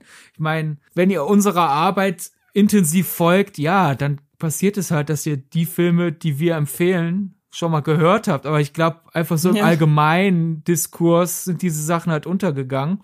Da habe ich jetzt einfach, äh, um die, die, die Schimpfe zu reduzieren, vier genommen. dieses Mal. Okay. Äh, und hoffe, also, irgendwie könnt ihr dann verstehen, warum das alles Geheimtipps sind. Einmal äh, Sweetie You Won't Believe It, ein kasachischer Party, Serienkiller, Komödien, Rumsbums. Ich meine, wer aufs Fantasy Filmfest geht, wird den halt gesehen haben oder Fantasy Filmfest äh, Berichterstattung verfolgt, wird es mitbekommen haben. Aber sonst, ich meine, wer in Deutschland bekommt von einem kasachischen äh, Genre Horrorkomödien Dingsbums mit? Ja, also ich finde, das kann man schon als Geheimtipp bezeichnen. Ich habe mich damals auf dem Fantasy Filmfest sowas von schlapp gelacht über den Film. Ich finde den sehr, sehr lustig. Dann Petit Maman. Ich meine, ja, er lief auf der Berlinale. Das heißt, wer Berlinale Berichterstattung verfolgt, wird's mitbekommen haben. Man muss aber auch sagen, es ist der neue Film von Celine Sciamma. Wenn das der nächste Film nach äh, das Porträt einer jungen Frau in Flammen, der sehr äh, große Wellen geschlagen hat im äh, filmaffinen, beim filmaffinen Publikum. Wenn der Nachfolgefilm kurz besprochen wird, weil Portale, die alles von der Berlinale besprechen, den auch besprechen und alle sagen, ich bin super berührt von dem Film und der dann tot im Wasser liegt, mehr oder weniger. In Deutschland, es gibt eine DVD und wenn du die Blu-ray haben willst, musst du die Celine Sciamma Gesamtbox kaufen, was ich getan habe oh. und auch empfehlen kann, dessen ungeachtet es gibt keine es gibt keine Single Blu-ray. Und als der reguläre Kinostart nach der Berlinale war, auch kaum Portale darüber berichtet haben, finde ich, kann man es einen Geheimtipp nennen. Und es ist schade, dass es nur ein Geheimtipp ist und nicht wenigstens ein bekannter Programmkinotipp. Also ein sehr kluger, kurzer, einfallsreicher Film. Selbiges gilt für das Licht, aus dem die Träume sind. Denn ja, der wurde äh, bei Kino Plus besprochen. Ich habe eine lange Kritik mhm. bei dir auf der Webseite äh, veröffentlicht, Antje. Ich finde das ein mhm. richtig starkes indisches Drama über einen Jungen, der sich in die Magie äh, Kin des Kinos verliebt. Und ja, es ist der indische Oscar-Beitrag. Aber weißt du, worüber die Leute reden? Die Leute reden nicht darüber, ob das nicht aus dem die Träume sind, äh, den Oscar verdient hätte, sondern es wird nur ausschließlich darüber geredet. Moment mal, RRR ist nicht der indische Oscar-Beitrag. Insofern ist es ein Geheimtipp, mhm. denn es wird nicht über ihn geredet, sondern über die Filme, die er nicht sind. Ne? Äh, ja. Und zuletzt, ich meine, ja, es ist eine Disney Plus Eigenproduktion mit einigen der bekanntesten Figuren der Weltgeschichte. Aber wenn man bedenkt, was das ist, finde ich, hat das Vergleichs, gehen diese äh, Specials und Kurzfilme extrem unter, obwohl die so unfassbar gut sind. Dieser ganz besonders, ein wunderbarer Sommer mit Mickey Mouse, ist quasi eine Art Rashomon mit der Reise zu einem Sommerfest. Mickey, Donald, Daisy, Minnie, Goofy wollen alle sich äh, treffen und erzählen aus wir sehen aus ihrer Perspektive, was alles schiefgelaufen ist und es ist abartig lustig und kaum einer redet darüber. Leute, guckt das, es ist großartig. Das sind die lustigsten Minuten des meines Jahres gewesen. ja. Okay, sehr schön. Ich glaube, wir haben wahrscheinlich beide den besten deutschen Film den gleichen, würde ich sagen, oder? Haben wir darüber eine Podcast-Folge gemacht? Ja, ja, das haben wir. Wollen wir dann auf drei gleichzeitig den Filmtitel sagen? Können wir. Eins, zwei, drei. Bibi und Tina einfach anders oder Mittagsstunde. okay, ich habe mich noch nicht entschieden, welchen ich besser finde. Das muss ich noch, bis meine Jahresliste online geht, endlich. War klar, dass es nicht funktioniert. Okay. Also ähm, ja, ich habe Mittagsstunde und brauche da gar nicht viel zu sagen, außer dass wir einen Podcast drüber gemacht haben und ja. Ich bin aber auch so froh. Ich hatte das Gefühl, das war ja einer der wenigen Fälle, wo ich zuerst die Pressevorführung hatte. Ich hatte nach der mhm. Pressevorführung das Gefühl, du hast nicht wirklich Lust auf den. Ich hatte das Gefühl, ich muss ihn dir einreden. Ein bisschen, ja. ja. Ich bin so froh, dass du ihn dann letzten Endes gesehen hast. Wenn er ja jetzt auch noch ja. äh, dein liebster deutscher Film des Jahres ist. Er ist aktuell in meinen Top 5 oder 6. Ich weiß es gerade nicht ja. aus dem Kopf. Dann, dann verzeihst du mir also hoffentlich die Beharrlichkeit, die ich damals an den Tag gelegt hatte. Das natürlich, natürlich. Und über Bibi und Tina einfach anders haben wir auch eine komplett eigene äh, Podcast-Folge gemacht. Es ist schon wirklich faszinierend, ähm, dass ein viert, ein, ein nunmehr ja eigentlich also der fünfte Film einer Reihe mit komplett neuer Besetzung als Folge einer Serie, die finde ich nicht annähernd an die ursprünglichen vier Filme herangereicht hat, dass der am Ende wirklich doch so einen tollen positiven Eindruck hinterlassen hat. Okay, was haben wir als nächstes? Ah, ja, der Film, der mich am meisten zum Nachdenken gebracht hat, könnte ich tatsächlich auch Mittagsstunde dazu packen, hätte ich jetzt als direkten, als direkte Folge auf die Kategorie bester deutscher Film ein bisschen langweilig gefunden. Deshalb habe ich mich anders entschieden, für diese, diese Kategorie für mich zu beantworten, als wahrscheinlich ursprünglich mal gedacht, denn ich habe ähm, mich für zwei Filme entschieden, die mich nicht im intellektuellen Sinne zum Nachdenken gebracht haben, sondern die mich halt lange verfolgt haben einfach. Und da habe ich Terrifier 2 und Smile genommen, denn beide Filme haben, die habe ich auch relativ kurz hintereinander geguckt, beziehungsweise Terrifier 2 nur zur Hälfte und muss halt wirklich sagen, beide Filme haben dafür gesorgt, dass ich so wie ganz, ganz früher, als ich angefangen habe, Horrorfilme zu gucken und wie das heutzutage kaum noch irgendwelche Filme mit mir machen, zuletzt Hereditary, glaube ich, dass, das, dass er dafür gesorgt hat, dass ich noch einige Tage nach den beiden Filmen mit sehr ungutem Gefühl nachts hier durch den dunklen Flur gelaufen bin. Hat dir Terrifier 2 oder hat dir Smile auch schon irgendeine Hörspielfolge versaut? Nein, das Gott sei Dank nicht. das freut mich. Bei mir ist es auch ein Horror, Horrorfilm aus einem, aber aus einem ganz anderen Grund, nämlich The Sadness. Mhm. Hatte ich ja schon in äh, einem Podcast erwähnt, dieses Gefühl, der ist ja jetzt dieses Jahr regulär äh, erschienen, aber ich habe ihn ja auf dem Fantasy Filmfest sehen dürfen. Und da nehme aber ich nehme das jetzt einfach, weil es eine Auswertung aus diesem Jahr letzten Endes ist, einfach in diesem Podcast. Dieses Gefühl, ausverkaufter Saal, mitten in einer Pandemie, als das auch alles noch schlimmer war, als es aktuell ist. Und auch jetzt ist es ja immer noch schlimmer, als wir alle tun. Und dann wird da mir auf der Leinwand auf einmal gezeigt, ja, weißt du, was gerade um sich greift? Leute machen einfach das, worauf sie gerade Bock haben, vollkommen ungeachtet dessen, wem es weh tut, welche Konsequenzen es hat, einfach weil sie ihr, ihr ihre Befriedigungszentrum äh, komplett äh, ans Steuer gesetzt haben. Ist das nicht widerlich? Und ich sitze da und denke, ah, ja, danke Film, ich fühle mich ertappt. Und dann im Folge noch von The Sadness halt diese ganze, dieser Diskurs über Gewalt. Warum wird äh, über das Set des meistens gesprochen als härtester Zombie-Film aller Zeiten? Und es ist doch gar kein Zombie-Film, oder? Es ist wohl ein Zombie-Film. Man kann doch Zombies definieren, wie man will. Hat sich alles so darauf ge eingekreist und es wurde relativ wenig über den Inhalt gesprochen, so ich ja noch viel darüber nachgedacht habe, ist jetzt harte Gewalt vielleicht manchmal das falsche Mittel, weil letzten Endes das ja dazu geführt hat, dass die Aussage von The Sadness unterging. Oder ist Gewalt doch das richtige Mittel, weil wie will man sonst als taiwanesischer Film so weltweit äh, die Aufmerksamkeit auf sich lenken? Na, da habe ich mich in so, so einen tiefen Gedankenkaninchenbau begebt, äh, begebt, gut Deutsch. Ich muss halt so viel über das Sadness nachdenken, dass ich nicht mit äh, über meine Grammatik nachdenken kann. Äh, ja, ist eindeutig der Film, wo ich am längsten mit mir selber debattiert habe. Sehr schön. Was The Sadness nicht hatte, waren Archivsongs, wenn ich mich da recht dran erinnere. Also kommt er in der Kategorie bester Einsatz von Archivsongs nicht vor, aber du hast da stattdessen was stehen. Ich hab, äh, weil es ja kein für den Film geschriebenes Lied ist, Anders ist gut aus Tina 5. Ich habe, gut, dann haben wir da wirklich ein bisschen äh, anders das äh, betrachtet. Ich habe den Soundtrack zu Bibi und Tina 5 eine Kategorie später, nämlich bei bester Score beziehungsweise bester Originalsong, weil einfach die ganze Ansammlung an Songs natürlich in erster Linie für den Film geschrieben wurde. Ja, einfach anders nicht, aber den gesamten Score beziehungsweise nee, eben nicht Score, sondern den gesamten Soundtrack, den habe ich ähm, eine Kategorie später. Ich habe aber auch einen Gesamtsoundtrack gekürt, also sozusagen bester Archiv, mhm. bester Einsatz eines Archiv-Songs ist es hier, weil mhm. ich finde, der rundet den Film perfekt ab. Insgesamt bester Archiv-Soundtrack, äh, da kommt mein Musikgeschmack einfach äh, so gut zum Zuge Thor Thunder. Sehr schön.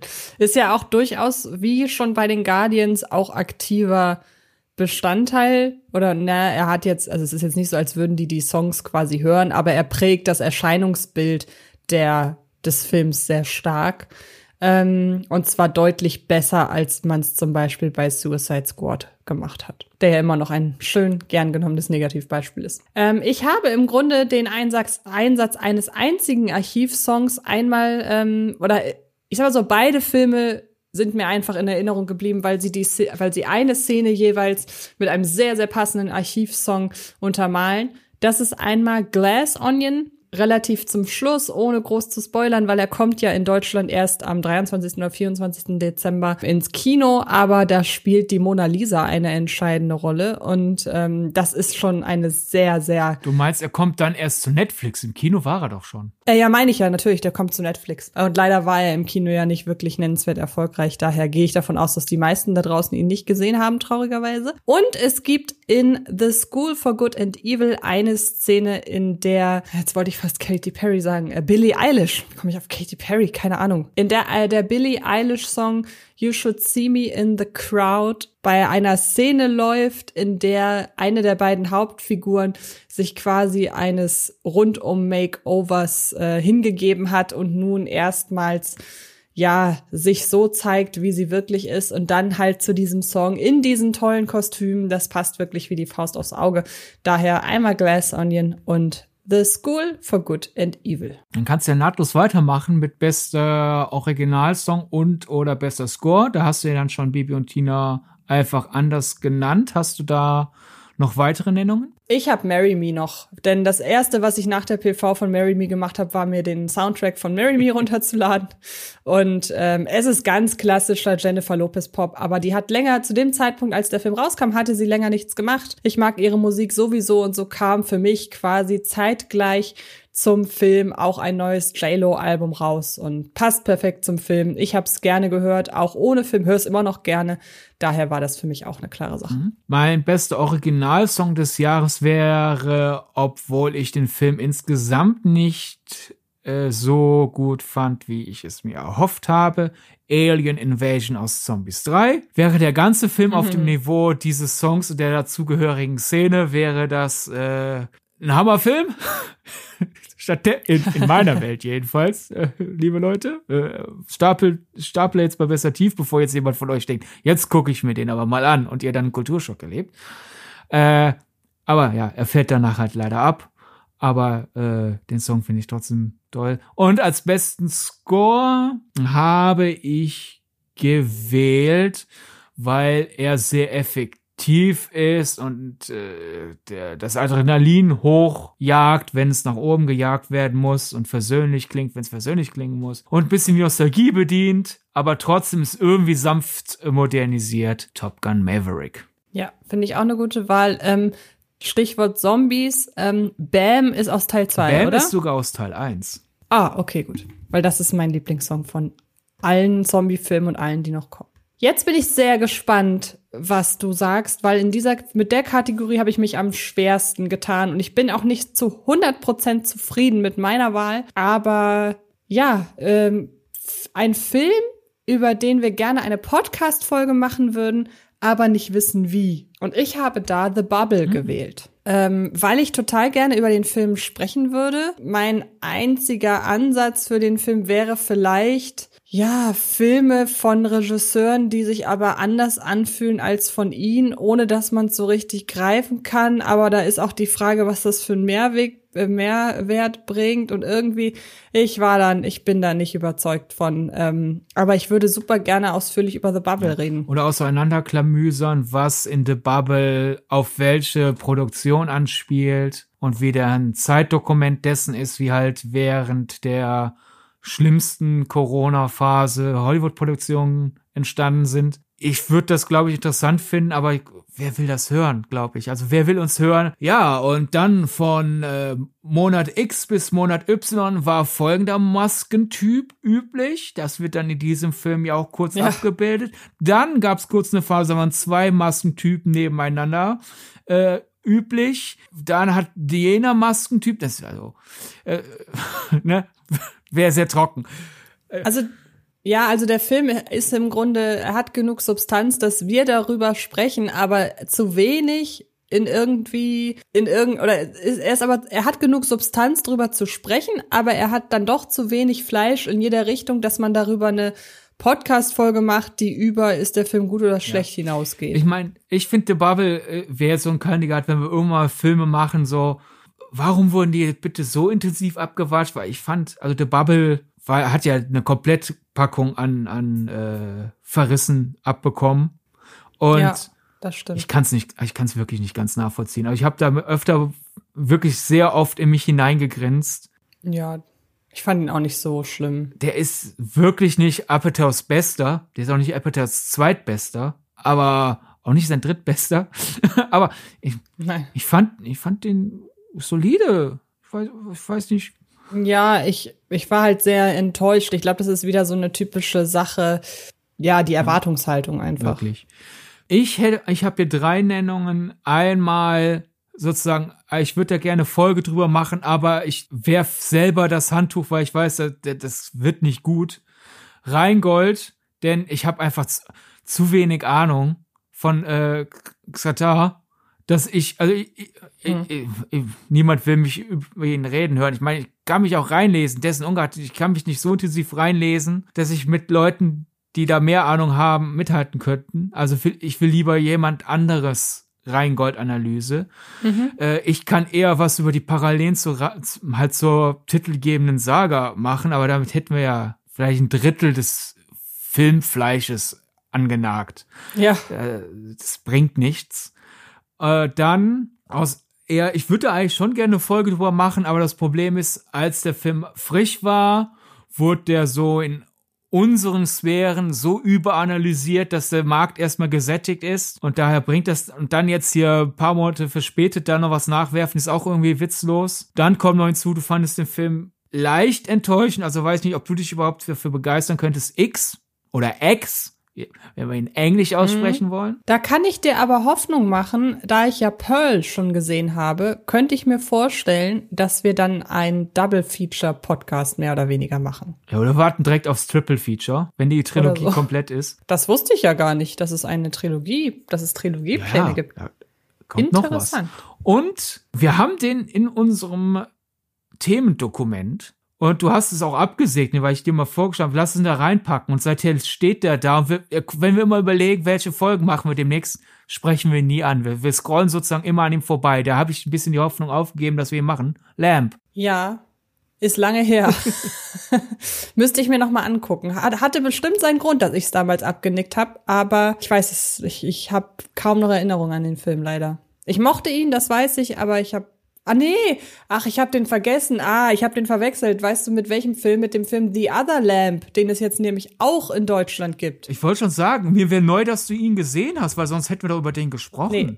Nein, nein, Lamp habe ich noch nicht gesehen, aber ich kann The Other Lamp okay. auch empfehlen. Tut mir leid. Zwei Lämmerfilme in einem Jahr, das ist auch schwierig. Also wenigstens kamen sie in der richtigen Reihenfolge raus. Also erst kam, erst kam der Slum raus und dann, ach, hier ist noch ein anderes Slum. Also das finde ich von ja. der Titelgebung und der Veröffentlichungsreihenfolge ja, genau. her erst rein. Wobei The Other Lamp ja, soweit ich weiß, früher war als Lamp, aber wir reden ja vom ja. Deutschen. Wir reden vom Deutschen.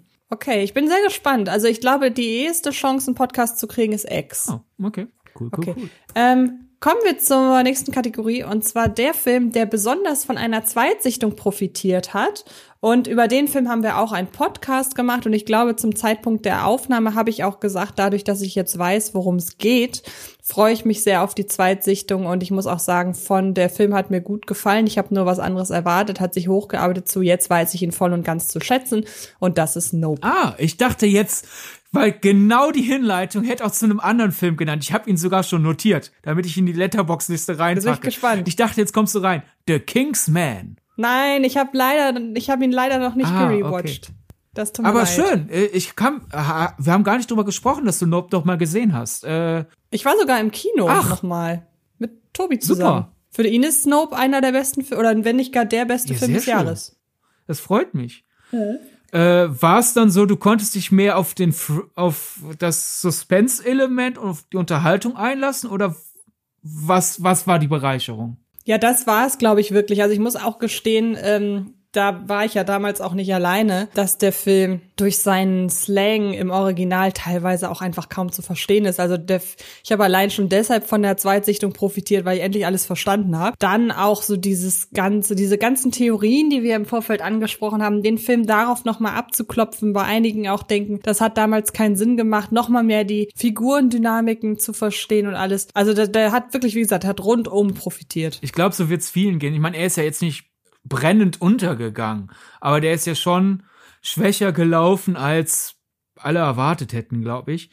Und ich glaube, mhm. Nope ist wieder so die Kategorie Film, wo wenn man sich ja teilweise in Kommentaren die spontane Reaktion eines komplett unvoreingenommenen und nicht vorgewarnten Publikums durchliest, dann wird er ja teilweise wirklich in der Luft zerrissen. Und ich habe das Gefühl, Nope ist so ein Film, fünf, sechs, sieben, acht, neun Jahren, der wird und wird und wird wachsen und Leute werden den vielleicht zufällig irgendwo entdecken auf irgendeinem Streamingdienst oder vielleicht sogar auch mal im Fernsehen. Und nach und nach werden die Leute sich denken so, hm, warum wird der damals nicht mehr äh, äh, ja. gewürdigt? Das, das, ist so ein, das ist so ein Wachsfilm, der wächst so im, glaub im Ansehen, glaube ich. Das, das, das glaube ich auch. Ja, bei mir war es dann aber der Kingsman. Ich war ah, schon okay. nach der Pressevorführung ja positiv gestimmt. Und nachdem ich den nochmal geguckt habe, finde ich äh, ihn wirklich einfach gelungener als beim ersten Mal. Und in kleinerem Maßen kommt hier nochmal Zombies 3 äh, zum Zuge. Denn nach der Erstsichtung war ich katastrophal enttäuscht. Und es ist immer noch für mich eine der größten Enttäuschungen des Jahres, aber aus, wie kann Disney mir das antun, mich so zu enttäuschen, wurde mittlerweile ein, naja, endet die Trilogie halt nicht auf einem Highlight. was soll's. Also ein, eine gemäßigtere Enttäuschung und das ist dank der Zweitsichtung. Okay. Es wäre ja naheliegend jetzt zu sagen, dass der beste Kinobesuch, den wir jetzt prämiert, wer, prämieren werden, dann auch vielleicht der zweite ist von Nope, aber es war einfach ein guter Kinobesuch. Deshalb musste ich ein bisschen mehr überlegen, was denn nun wirklich der beste war.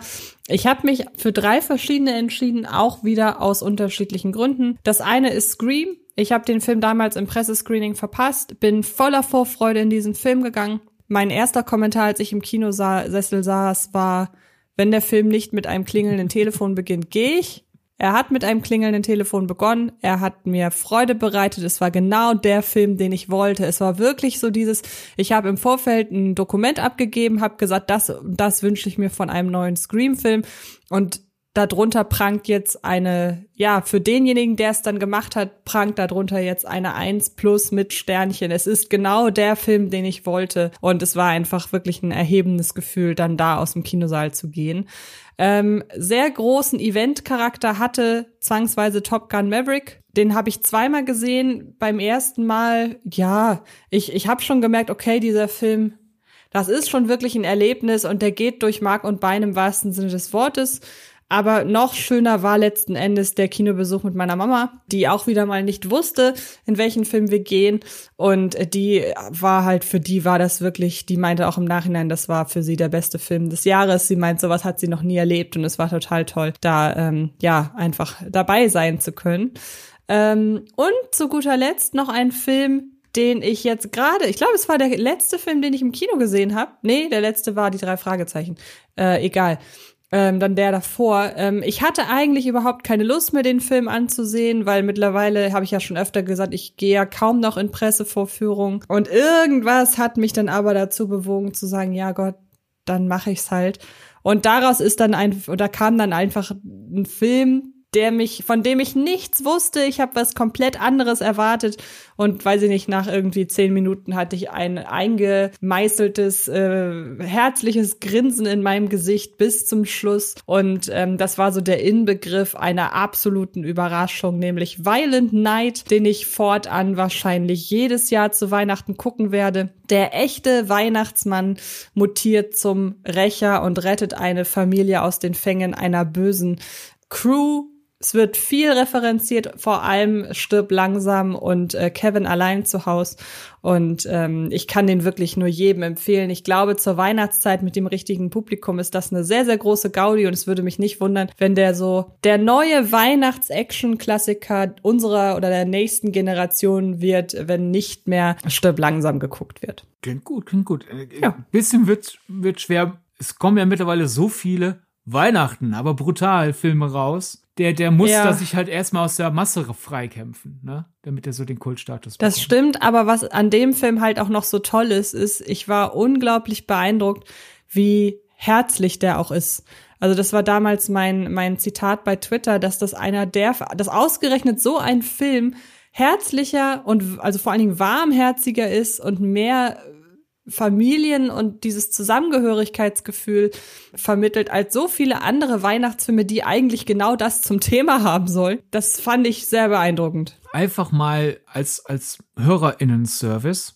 Du erzählst ja manchmal von den Überraschungskinobesuchen, die du mit deiner Mutter machst. Da fragen sich ja. manche Leute auch bestimmt, wie schaffst du das denn überhaupt? Weil es gibt ja durchaus auch Kinos, wo zum Beispiel neben dem Saal das Plakat entweder hängt oder als digitale Bilddatei rumvideos. Das stimmt. Also ich sag mal so, wenn wir tatsächlich ins, ähm, ins Cinemax gehen, was wir aber dieses Jahr, glaube ich, nicht einmal gemacht haben, da muss ich sie halt wirklich bitten, guck nicht an den Eingang. Und dadurch, dass sie ja auch überrascht werden will, macht sie das nicht. Im Zweifelsfall kann sie es ohne Brille sowieso nicht lesen. Und äh, ansonsten im UCI ist es nicht. Und dadurch, dass die meisten Kinofilme, die wir zusammen gucken, im IMAX gezeigt werden, kriegt sie das da gar nicht Und mit. Wie schnell erkennt sie, wo sie gelandet ist? Jetzt zum Beispiel Top Gun. Ich würde mal vermuten, das Original kennt sie? Nein.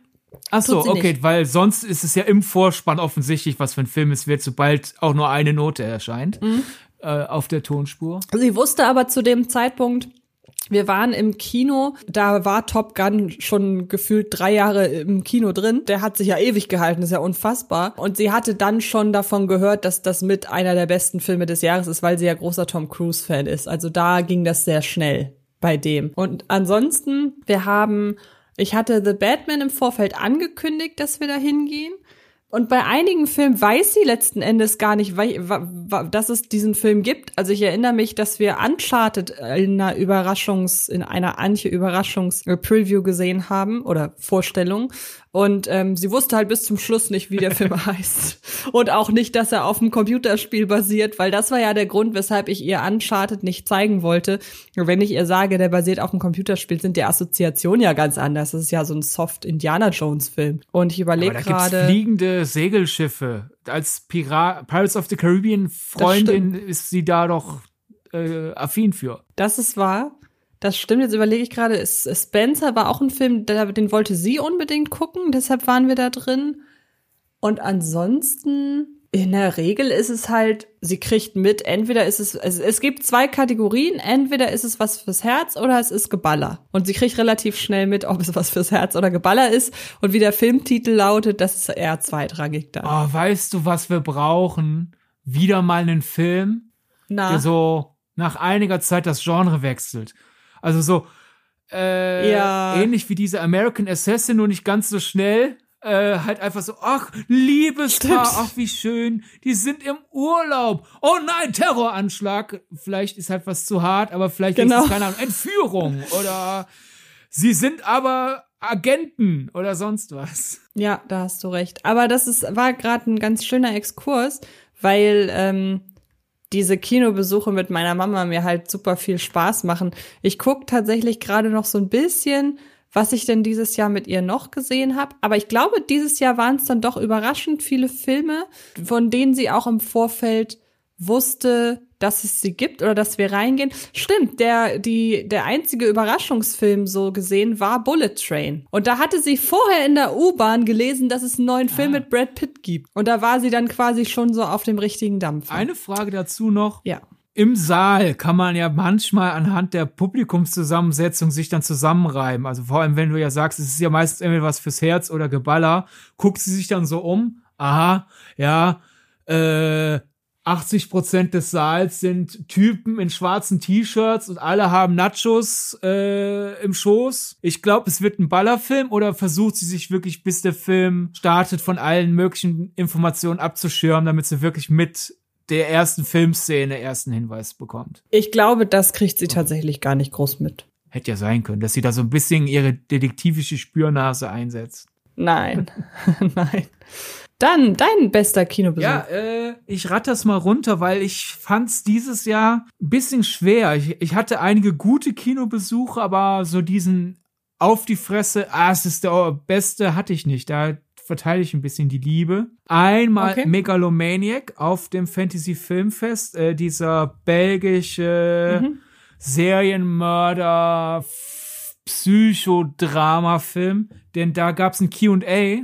Mhm mit den beiden Verantwortlichen. Und das ist ja immer eine schöne Sache, wenn dann so ein Q&A auch was bringt. Äh, die waren, die waren so schüchtern und so bescheiden auch. Und so, ach ja, danke, dass uns euch unser Film gefallen hat und erklären halt so, vor allem wenn es dann losgeht, dass dann zum Beispiel der Regisseur erklärt, dass er von Gemälden inspiriert wurde. Das kann ja sehr schnell in ihr da ihr Horrorfans da unten. Das kann ja sehr schnell in die Richtung abdriften. Stattdessen war das so super bescheiden, ja, es gibt so folgende Maler, deren die Atmosphäre von deren Bildern hat mir sehr gefallen. Das wollte ich so ein bisschen einfangen und so so so so so tief stapeln und ich ich wollte sozusagen war kurz mhm. vor ach Gott du ich glaube du brauchst eine Umarmung jetzt nach deinem eigenen Film das war das fand ich sehr sympathisch vielleicht mache ich jetzt Anti-Werbung für den Kerl. Das tut mir dann leid, ja? aber toll. Seine Produktionspartner auch super, waren sehr äh, angenehme Stimmen. Äh, hat für mich dann auch wirklich halt das ganze Paket ein bisschen aufgewertet. Dann einfach, weil der Film sonst nur wegen negativer Kinoerfahrungen in den Schlagzeilen stand in, in den Medien, äh, über Medien. Äh, ich hatte das riesige Glück, meine Smile-Kino-Vorführung war super. Es war genau das, was du dir von die Art Horrorfilm wünschst. Halt, ersch Leute erschrecken sich und dann dieses erleichterte Aufatmen, oh, es war nur halb so wild. Oder noch ein bisschen dieses Nachbibbern und so. Ich, wir hatten keine Rowdies im Saal. Daher einfach so als Beweis, man kann Smile im Kino gucken und sich danach nicht ärgern. sei es hier genannt. Schön. Einfach auch das so als Zeichen, weil, hey, Netflix, lass den Film doch länger im Kino laufen. Was sollte der Schwachsinn? Die, meine Glass Onion Vorführung war auch super. Äh, Leute sind richtig schön mitgegangen. Man hört gemerkt, wie die Leute rätseln und an den richtigen Stellen lachen und manchmal auch so eine Minute später nochmal über den Witz von vorhin lachen, weil der irgendwie gerade nochmal so ein bisschen nachhalt. Das war, war, war eine sehr angenehme Vorführung.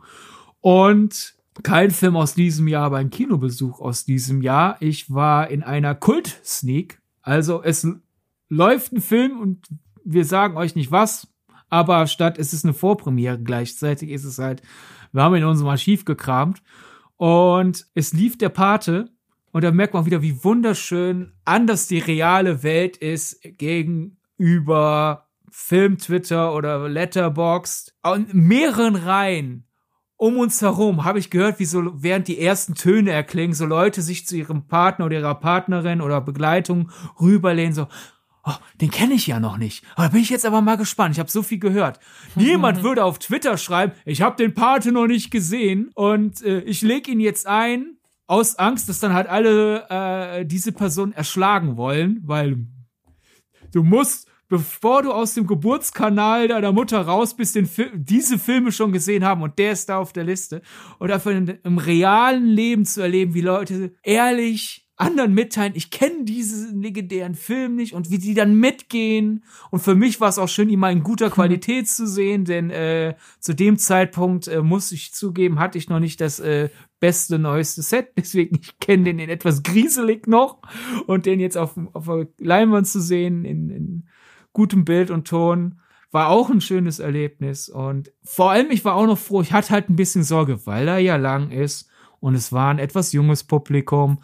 Da hatte ich durchaus, muss ich da kurz geben, für zwei Sekunden meine, meinen arroganten Moment so, nicht, dass das jetzt eine Katastrophe wird, weil Leute sich über die Länge aufregen und der Saal immer leerer wird.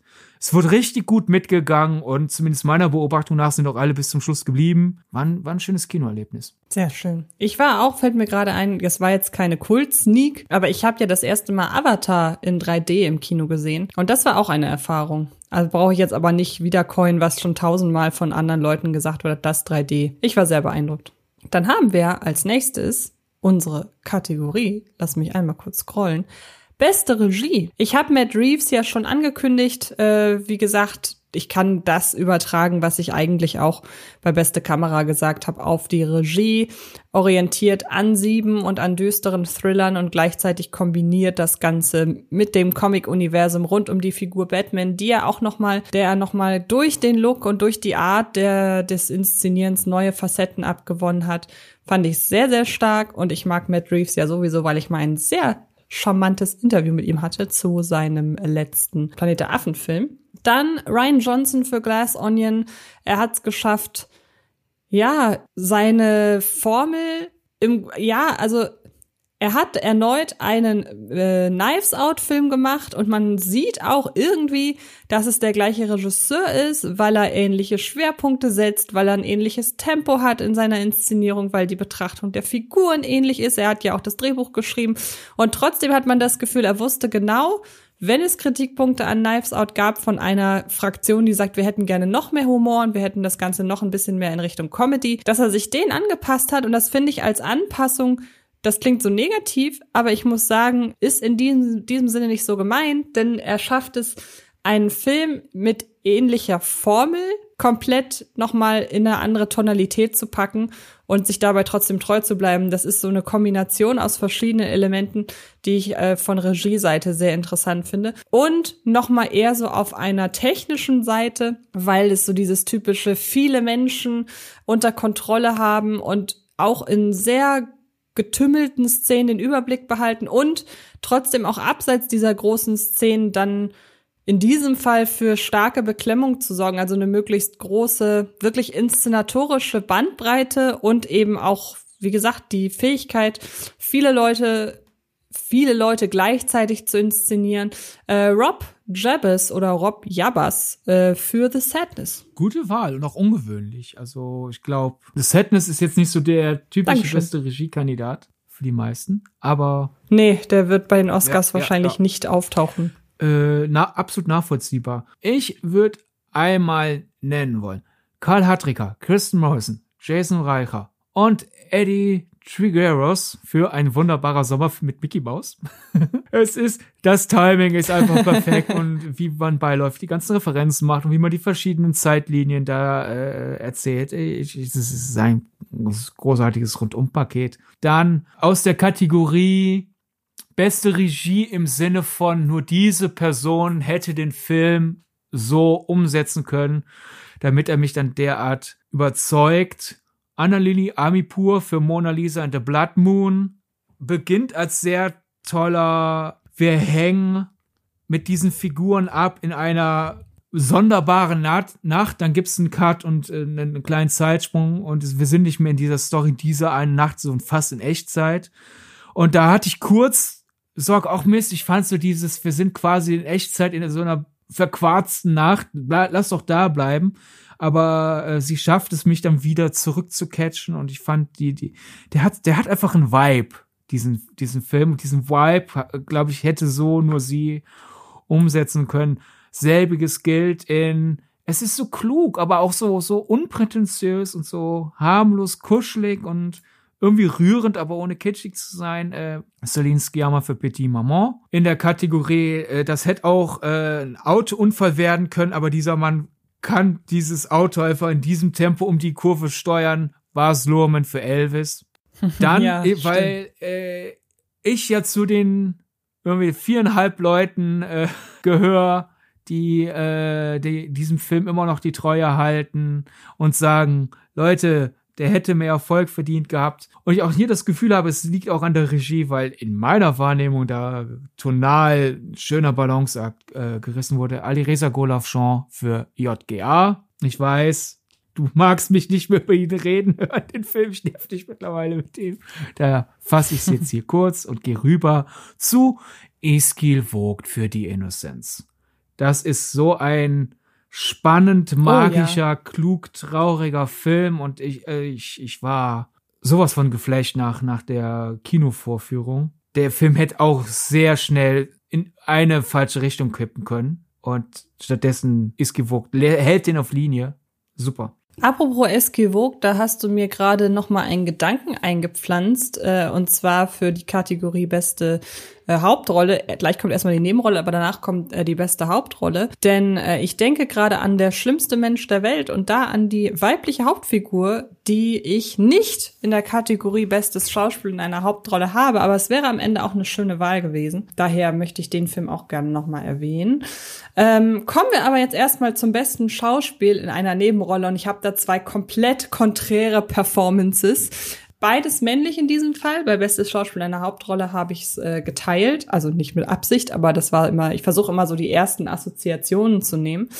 Und zwar habe ich einmal, weil er für mich wirklich den die böseste Filmfigur, nehmen wir mal äh, Art, den Clown aus Terrifier 2 raus, denn den Film habe ich ja nicht komplett gesehen. Aber er ist für mich letzten Endes selbst, glaube ich, über Art der Clown die dämonischste und böseste Figur, die dieses Kinojahr hervorgebracht hat. Zu Chiang Wang für The Sadness. Er spielt darin nämlich den Businessman, der sich irgendwann im Rausch auf die Jagd nach seinen beiden äh, weiblichen Opfern begibt und ich erinnere mich da an diese Szene, ich glaube, es ist irgendwie so eine Unterführung und man sieht ihn am einen Ende des Tunnels stehen mit irgendwas in der Hand. Ich weiß nicht, ob es ein Hammer war oder irgendwas hat er, irgendeine Waffe hat er in der Hand. Und dann fängt er plötzlich an zu laufen auf die beiden Frauen, die aufgrund von Verletzungen wesentlich langsamer unterwegs sind als er. Und er hat dieses einfach nur unermessliche Böse in seiner ganzen Ausstrahlung. Und ich kann mir vorstellen, wenn ich dem auf der Straße begegne, so leid mir das tut, aber dass ich dann die Straßenseite wechsle. Also es ist wirklich so überzeugend gespielt, dass ich ihn hier unbedingt nennen wollte und ich kann mir nicht vorstellen, dass irgendwo in irgendeiner Filmpreiskategorie dieser Darsteller für The Sadness in der Kategorie beste Nebenrolle äh, nominiert wird. Deshalb wollte ich ihn hier nennen. Ich könnte mir bei den Globes tatsächlich meine zweite Nennung vorstellen. Ähm, allerdings wird ja in der Kategorie Nebendarsteller und Nebendarstellerin nicht in Genre unterschieden. Deshalb glaube ich, da gibt es noch andere ähm, die da ein bisschen mehr hervorstechen. Aber zum einen habe ich mich unfassbar gefreut, ihn endlich mal wiederzusehen. Und er hat sich so toll gefunden in dieser Rolle, nämlich Edward Norton für Glass Onion. Jetzt kann man überlegen, aber ist er nicht Hauptrolle? Nein, ich finde, Daniel Craig ist hier die Hauptrolle, ähm, weil sich ja auch alles um ihn, also die ganze Knives Out-Reihe ist ja auch um ihn herum aufgebaut. Aber diese Darstellung eines exzentrischen Milliardärs oder Millionärs, keine Ahnung, der das so toll findet, reich zu sein und das so toll findet, Geld für unnütze Dinge ausgegeben zu haben. Und ich habe mich total amüsiert über Edward Norton für Glass Onion. Ich würde noch jemand anderen eigentlich als Hauptrolle in dem Film in den Ring werfen, aber dazu kommen wir dann gleich. Bist okay. du bei der Nebenrolle dann durch? Ich bin durch, ja. Dann schließe ich an einmal Stephanie Sue als Joy Wang in Everything Everywhere All at Once. Ihre bekannteren mhm. äh, Co-Stars bekommen ja doch etwas mehr der Online-Liebe ab, aber für mich ist sie im Schauspiel der Kid, der den Film zusammenhält, denn sie schafft es, Zorn zu erwecken und Mitleid und Verständnis für sie und äh, sie sie sie repräsentiert auch das schrille Element des Films genauso sehr wie das bodenständige äh, ich will sie nicht als Entdeckung bezeichnen, weil sie auch vorher schon Rollen hatte, aber ich glaube, das ist halt die Performance, die sie halt einfach aufs Papier gebracht hat und ich wünsche ihr eine, eine strahlende Zukunft, basierend darauf, wie sie in dem Film mich überzeugt hat. Und in The Woman King Lashana Lynch, einfach eine sympathische, taffe Mentorin, hat sie sehr überzeugend äh, rübergebracht. Ich glaube, in einem anderen Zeitalter wäre The Woman King auch einer dieser Filme, die so im Oscar Rennen mitspielen, weil es ja so ein historisches Epos ist, aber gleichzeitig auch einer, der, der das Publikum bedient. Das ist, der ist sehr unterhaltsam, der Film, was ich bei dem Thema nicht erwartet hätte. Und das, das sind so Sachen, die hätten bis Anfang, Mitte der 2000er massig Oscar-Nominierungen abgesahnt und vielleicht wäre auch noch eine Nebenrolle Nominierung für sie abgefallen. Aber ich, ich, ich wir werden ja demnächst sehen, aber ich glaube, es wird nicht viel passieren für The Woman King beim Oscar, was schade ist. Kann ich empfehlen. Der ist, der ist echt, äh, der, der, der geht gut runter, ohne, ohne dass er sein Thema äh, verrät. Also, der weiß, den Ernst der Sache zu behandeln und okay. ist dennoch auch, auch einfach eine gute Zeit, wenn man so sagen kann. Okay. Cool. Kommen wir zur Hauptrolle und es sollte niemanden überraschen. Ich habe natürlich Charlie Hübner in Mittagsstunde für den für das beste Schauspiel in einer Hauptrolle ausgezeichnet in mein, auf meiner Liste. Aber ähm, weil ich nicht drum herum komme, ich muss es einfach sagen, Anya Taylor Joy in The Menu ist so schön angepisst die ganze Zeit und ist die einzige, die da irgendwie die ganze Situation zu durchschauen scheint. Und das, obwohl sie ja eigentlich gar nicht zwingend als besonders kluge Frau etabliert wird, auch so durch ihren Background und alles. Aber man merkt einfach ihre soziale Kompetenz darin, dass sie als einzige sehr früh durchschaut, dass das sehr komisch ist. Klar, man kann jetzt sagen, ja gut, aber sie ist ja auch relativ ignorant gegenüber dem Ganzen, weil sie diesen Kunstfaktor ähm, gar nicht sieht. Aber so sehe ich das gar nicht. Ich sehe sie eigentlich eher von Anfang an skeptisch gegenüber diesem Wahnhaften ihre Begleitung.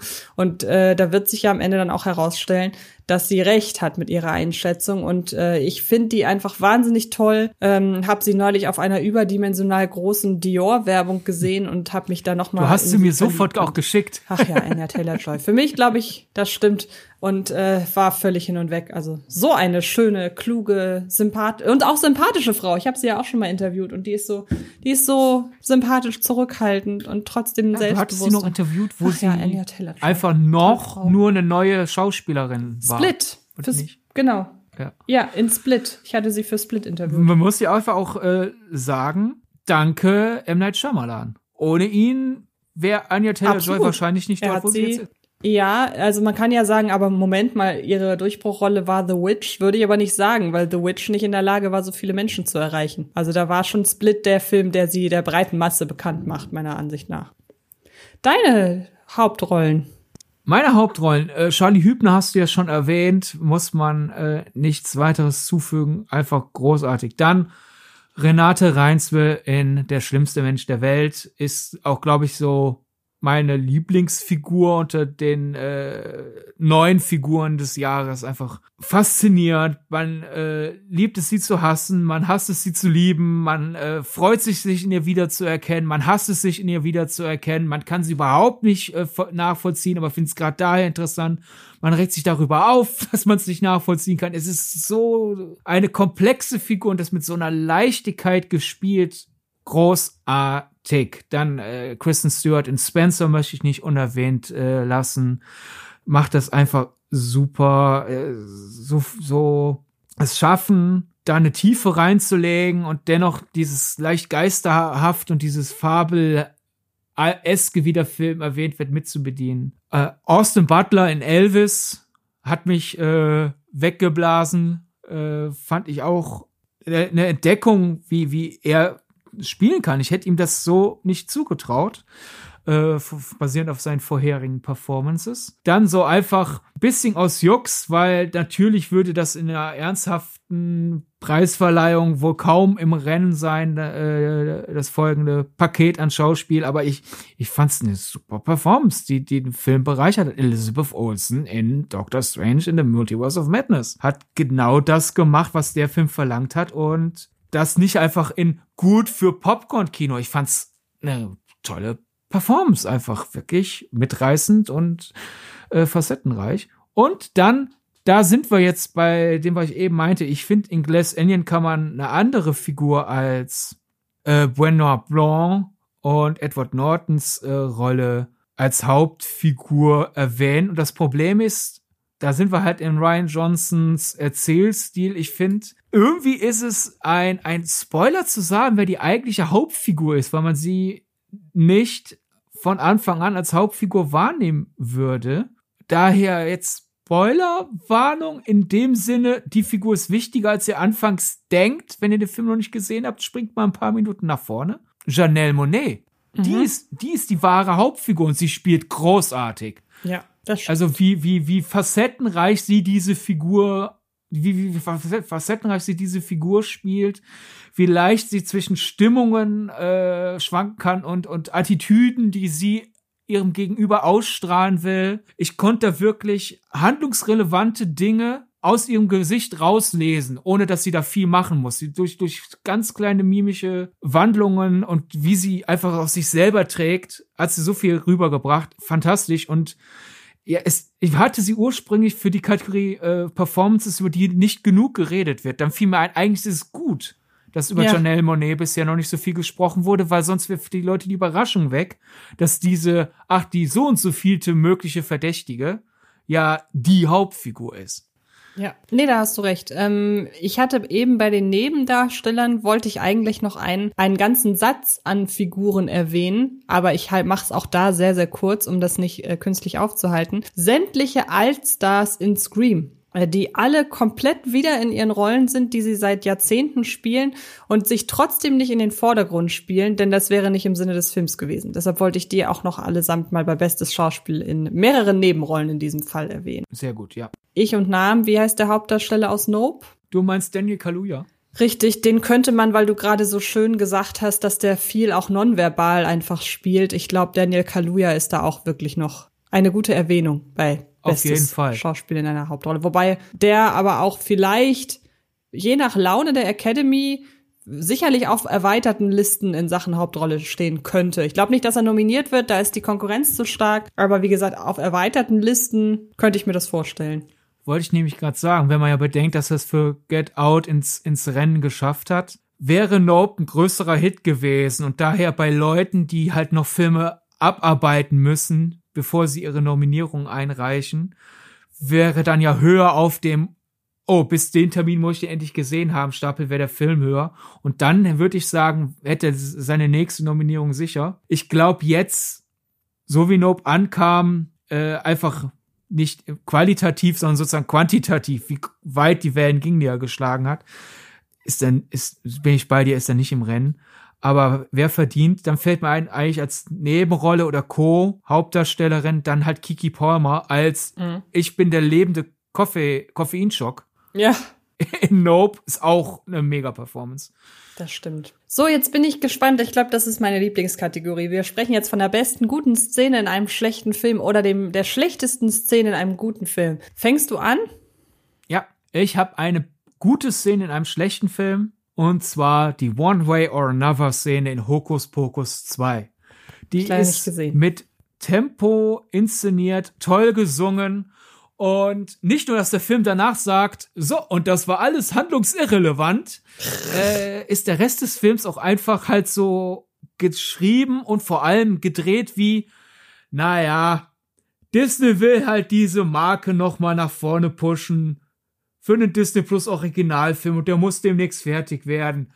Na, ist ja auch egal, der klickt allein aufgrund des Titels. Ich machen, wir machen heute früher Mittag. Äh, lass den Mond auch, äh, inhaltlich sind fünf Stunden vergangen, aber der Mond bleibt weiter dort stehen, wo er vor fünf, fünf Stunden war. Sachen umstellen ist mir zu viel Arbeit. Wirklich runtergerotzter Film, aber die Szene, basierend auf der könnte man es nicht denken. Okay, hast du noch eine schlechte Szene in einem guten Film? Weil da musste ich mir das im wahrsten Sinne des Wortes aus den Fingern saugen. Nö, habe ich nicht gemacht. Gut, dann ähm, erwähne ich das einmal kurz. Das ist einfach, das ist, das ist nämlich das Problem. Das ist keine schlechte Szene in einem guten Film. Es ist aber eine, die ich nicht mag. Das ist die Wurstfinger-Szene in Everything Everywhere All at Once. Ich mag die einfach nicht. Ich, ich erkenne total, dass die das Ganze bereichert. So, es ist einfach nur wirklich mein persönliches Empfinden. Deshalb zählt das eigentlich nicht, weil es keine schlechte Szene ist, sondern einfach nur eine, die ich nicht mag. Die gute Szene in einem schlechten Film wiederum, da weiß ich, dass du den Film gar nicht so schlecht findest wie ich. Ich habe dir aber nahegelegt, warum ich ihn schlecht finde und trotzdem gibt's eine Szene im Film, die eigentlich, so doof das klingt, mit dazugehört, weshalb ich den Film schlecht finde. Aber die Szene im Ganzen ist super, nämlich die Busszene im Texas Chainsaw Massacre Remake. Denn da haben wir in knalligen Neonfarben einen Leatherface, der sich durch einen Bus, mit der sich mit seiner Kettensäge den Weg bahnt durch einen Bus voller äh, Social Media geiler Teenager. Die Szene ist ultra blutig, die hat ein hohes Tempo, die macht Dinge, wo man denkt, wow, ja, also ich habe zwar dieses Jahr schon brutaleres gesehen, aber das hier ist immer ein Netflix-Film, also und wahrscheinlich hat der Film auch deutlich mehr Leute erreicht als The Sadness und äh, Terrifier 2. Und die hat richtig Laune gemacht in einem ja ansonsten sehr ernst inszenierten Film, weil ähm, gerade der erste Texas Chainsaw Massacre ist ja nun wirklich nicht für seinen überbordenden Humor bekannt. Das ging ja dann eher später los. Aber hier muss ich sagen, an der Szene hatte ich meine diebische Freude. Kann ich nachvollziehen. Schön. Welchen Film hättest du gerne im Kino gesehen? Einmal, eben schon erwähnt, Bros. Mhm. Lag nicht an der, Au lag ein bisschen an der Auswertung, wenn er ne, länger im Kino geliefen wäre, hätte es funktioniert. Aber vor allem war es einfach meine Umstände. Selbiges gilt für Träume sind wie wilde Tiger. Mhm. Der lief auch bei mir nur sehr kurz im Kino und dann war er irgendwann so werktags in, in der Mittagsschiene.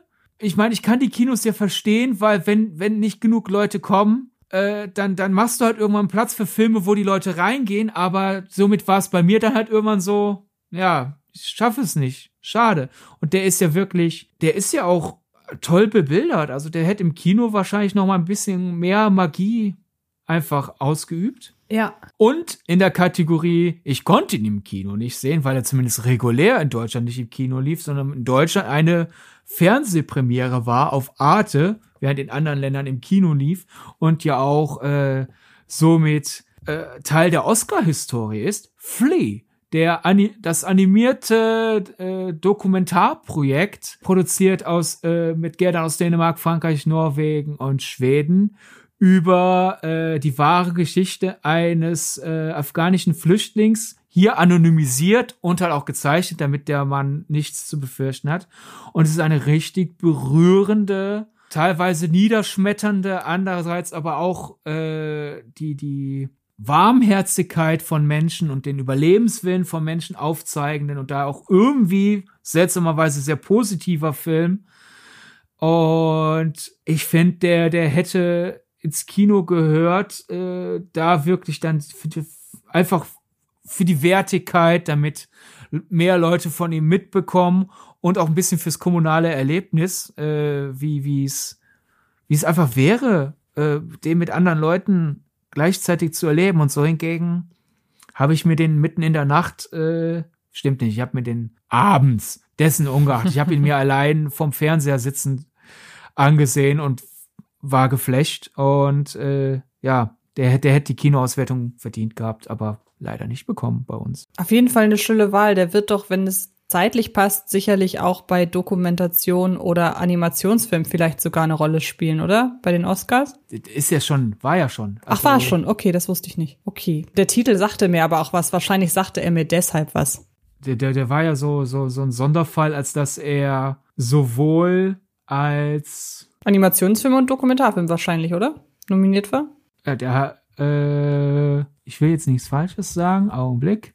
Der war nominiert als bester Animationsfilm, als bester Dokumentarfilm und als bester internationaler Film. Der war Dänemarks okay. Eintrag und hat damit halt Geschichte geschrieben, dass man in diesen drei Sonderkategorien, so nach Motto, wir packen den nicht zum besten Film, weil du bist ja was anderes. Ja. Und da aber in allen dreien. War aber dann auch nur dreimal nominiert, weil so, was sie sich wahrscheinlich halt die Stimmen gesplittet haben. So die einen haben gedacht, ich nominiere, ich wähle ihn hier Mhm. Dann haben gesagt, nee, ich will ihn aber lieber hier. Aber so eine Dreifach-Nominierung ist ja auch etwas Denkwürdiges. Ach, witzig, okay. Das ist sehr spannend, ist mir irgendwie entgangen, aber ich habe ja die Oscars dieses Jahr auch nicht verfolgt. Ähm, ich habe einen Film, und da ärgere ich mich, dass er, also es ist eigentlich so ein typischer Film, wo ich gedacht hätte, den hätte Netflix eigentlich auch ins Kino bringen müssen. Ähm, und ich weiß ehrlich gesagt nicht, ob sie in den USA den Film ins Kino gebracht haben. Ich könnte mir aber nicht vorstellen, dass sie sich da die Award-Chancen entgehen lassen wollen, nämlich Blond. Das ist einfach so ein Film in seiner Optik, in seiner Intensität, in seiner auch so was die Aufmerksamkeit im Kino angeht, die ja im Kino noch mal größer ist als zu Hause, hätte der Film eigentlich ja ins Kino gehört. Ich kann es sehr sehr kurz machen. Wer den Film gesehen hat und den Film mochte, weiß, der kommt auf dem Bildschirm zu Hause nicht so gut. Ich glaube, selbst Leute, die ihn nicht mögen, könnten das einsehen, dass der auf die Leinwand gehört hätte. Allerdings, ja. Ja, jetzt bin ich sehr gespannt. Wir haben gesagt, wir suchen uns eine Überraschungskategorie aus, mit dem wir, haha, äh, mit der wir den anderen überraschen wollen. Ähm, ich kann schon mal sagen, meine Kategorie ist der beste Look. Welche Kategorie hast du dir überlegt? Einmalig in diesem Jahr wird hier bei Film gedacht verliehen der Star Wars Gedächtnispreis für die größte Diskrepanz zwischen Film und Fanbase. Okay, dann darfst du anfangen, denn da bin ich gespannt. Ja, denn Star Wars ist toll.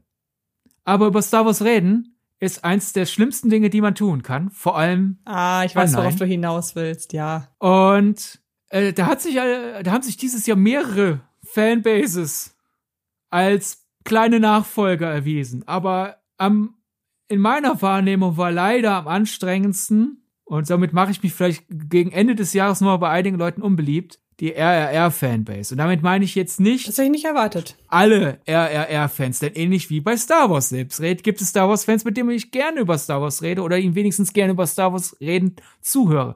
Neulich gab es eine tolle Bada Binge-Folge über Andor. Das war angenehm. So kann Star Wars-Diskussion immer laufen. Ähnlich wie es gibt einige Leute, die tolle RRR-Kritiken geschrieben oder gesagt haben, alles in Ordnung. Aber so der Gesamtdiskurs so bei RR, das ist so ein positiv spaßiger Film mit so kreativem Tatendrang. Und der Regisseur, der äh, hat ja auch bei der Sight and Soundwahl mitgewählt. Äh, und der hat so einen quirligen Filmgeschmack und so und so ein verschiedene Stile akzeptieren Geschmack, dass man doch denken müsste, ha, so ein Film hat doch garantiert angenehme Fans und äh, der RR-Diskurs war, vor allem als er frisch dann in Deutschland ankam, sehr aggressiv, viel Gatekeeping, so nach Motto, was, wenn das dein erster ähnlicher Film ist, dann, dann darfst du, hast du den Film gar nicht verdient, so Sachen. Es gab eine äh, FAZ-Kritik, die ich sehr interessant fand, weil die sich an dem Film äh, wirklich auf, auf Augenhöhe begegnet ist. Und der, der hat ja auch seine teilweise doch sehr provokanten Momente. Und die Kritik beginnt auch ziemlich provokant, um dann ihre Provokation selber zu dekonstruieren. Das war eine sehr kreative Kritik, die wirklich so nach Motto, der Film hat so eine Kritik verdient gehabt. Was haben Leute gemacht? Sie haben einen Screenshot so ge äh, geschossen, dass man denkt, die Kritik sagt das Gegenteil dessen aus, was sie aussagt. So halt einfach die, die Umkehr der Provokation rausgeschnitten und die ging, die, diese Screenshots gingen für ein paar Tage viral auf, auf dem deutschsprachigen Film-Twitter und war es halt wieder so, ach guck mal, die konservativen deutschen Feuilleton-Kritiker ne, kommen direkt mit Rassismus um die Ecke, um irgendwie den indischen Film kaputt zu machen. So, nein, das hat die Kritik nicht gesagt. Wenn man sie gelesen hätte, wüsste man das. Aber nein, ich teile einen Screenshot und reg mich darüber auf. Und ich fand, das war wirklich so Star Wars Online-Diskurs par excellence, nur über RR. Und das hat mir halt leider auch so jetzt nicht die Freude an dem Film kaputt gemacht, aber halt die Freude an der Freude über den Film. Ja. Also du warst eher ein Fan von ihm. Ich war ihm zugetan. Es war nicht mein liebster indischer Film des Jahres, aber ich bin ich bin pro RRR, hab aber einfach nur hatte nie auch nur ansatzweise Bock, diese Fahne hochzuheben. Ähnlich wie es auch bei Star Wars Phasen gibt, wo ich denke, ich genieße das hier in meinem stillen Kämmerlein und ihr könnt da draußen Krieg deswegen führen, weil irgendein Blaster angeblich zu lang ist. Hm. Lasst mich in Ruhe. Das ist jetzt eine Kreativentscheidung. Dieser Blaster ist länger, als ihr ihn gemacht hättet. Als ja. wow, dafür muss man sich nicht bekriegen. Ich hätte ja lustigerweise gedacht, als du angefangen hast, dein, dein Pick geht in eine andere Richtung, und zwar in Richtung, sag schnell, Halloween Ends. Ah. Denn da hat einem ja auch der Diskurs, also wir haben den Diskurs ja tatsächlich, so doof das klingt, intern gehalten, weil ähm, wir wissen, dass der Film oder zum Zeitpunkt seiner Veröffentlichung wussten, dass der Film, also ich habe das Gefühl, das war die extremste, dieser Film hat in diesem Jahr die extremsten, den extremsten Online-Hass abkommen. Ich möchte schon so weit gehen. Ich weiß nicht, ob du mir dazu stimmst, ob du noch irgendwie was anderes beobachtet hast. Aber das fand ich schon sehr, sehr krass, muss ich sagen. Ich habe von dem äh, extrem krassen äh, Halloween Ends Hass ja nicht so viel mitbekommen. Also ich habe gewusst, dass er schlecht ankommt, aber ich habe dieses Leute werden dafür verurteilt, ihn zu mögen, hm. nicht so mitbekommen wie teilweise zum Beispiel RR-Fans. Es gibt ein, einzelne Stimmen, wie es ja wieder war so, ne, die laute Minderheit sorgt dafür, dass eine ganze Fanbase schlecht dasteht. Ich möchte das nochmal betonen. Ich will nicht sein, dass jeder RR-Fan sich so aufführt, wie das, was ich gerade beschrieben habe. Mhm. Wie oft ich es einfach auch einfach gesehen habe, egal auf welchen sozialen Netzwerken. Ich bin halt viel auf Twitter unterwegs, deswegen merke ich es da am meisten. Aber generell in sozialen Netzwerken, wenn jemand auch nur gesagt, ich fand den solide, Mhm. Ab einer gewissen Reichweite waren diese Leute dann erstmal wieder für ein paar Stunden der Todfeind der deutschsprachigen Filmdiskurses, weil du kannst den doch nicht nur solide finden. So, ja, Leute, seid doch, da hat jemand ja letzten Endes mehr Sympathie für den Film, den ihr liebt, über als Antipathie. Ja. Reicht das nicht? Anscheinend nicht. Äh, also Ähnlich ich muss es wohl im englischsprachigen Raum mit Everything Everywhere All at Once sein derzeit. Davon habe ich nicht viel mitbekommen, aber ich bekomme viel darüber mit, wie sich Leute einer der beiden Regisseure, Daniel Quinn, hat nämlich neulich getwittert, dass die Leute aufhören sollen, Leute zu beschimpfen, wenn sie Everything Everywhere All at Once nicht in ihrer Jahresliste haben. Oh, das ist aber sympathisch. Wenn der Regisseur schon ankommen muss und sagen muss, Leute, lasst die Leute in Ruhe, die meinen Film nicht äh, feiern, weiß man, wo man gelandet ist. Das ist aber sympathisch. Da kommt er ja. doch direkt in meine Top Ten. mein, äh, gegen diesen sehr ähm, gegen diesen sehr coolen Award, das stinkt meiner ja total ab, aber ich wollte diesen Film halt unbedingt drin haben und brauchte für den einfach eine Kategorie.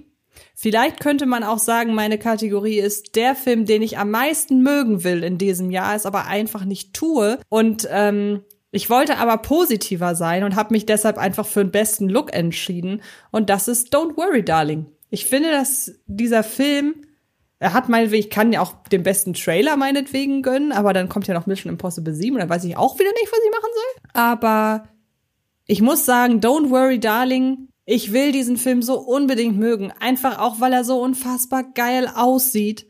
Ich tue es aufgrund der Story, die mich sehr enttäuscht hat, einfach nicht und weil ich viele Dinge halbgar finde in diesem Film. Aber der sieht so verflucht geil aus. Wir haben über den Film eh eine Podcast-Folge gemacht, deshalb muss ich jetzt nicht noch zu weit ausholen. Aber so ein geil gefilmter Film verdient hier eine positive Erwähnung. Ich hatte den ja auch unter dem Nägel brennt für besten Score. Mhm. Äh, und, wo du es ja erwähnt hast, hätten wir die Kategorie bester Trailer des Jahres. Mission Impossible Dead Reckoning Teil 1 ist der beste Trailer des Jahres auf jeden Fall. Gut, dann sind wir uns da ja einig. Das freut mich sehr. Das freut mich sehr. Der Umberto-Moment. Ja, ich habe zwei. Ich auch. Dann sag mal deinen ersten. Der erste, ich habe ich halte ihn kurz, weil man ihn leider schlecht erklären kann. Dafür müsste das hier ein visuelles Medium sein. Es gibt in Raging Fire eine Rettungsaktion auf einer Schnellstraße, die, wo in so kurzer Zeit so viele kaum mögliche Manöver perfekt ablaufen, so dass etwas, das sonst in, in äh, Schmerzen und Tod hätte e-, enden müssen, zu einer großartigen Rettungsaktion wird.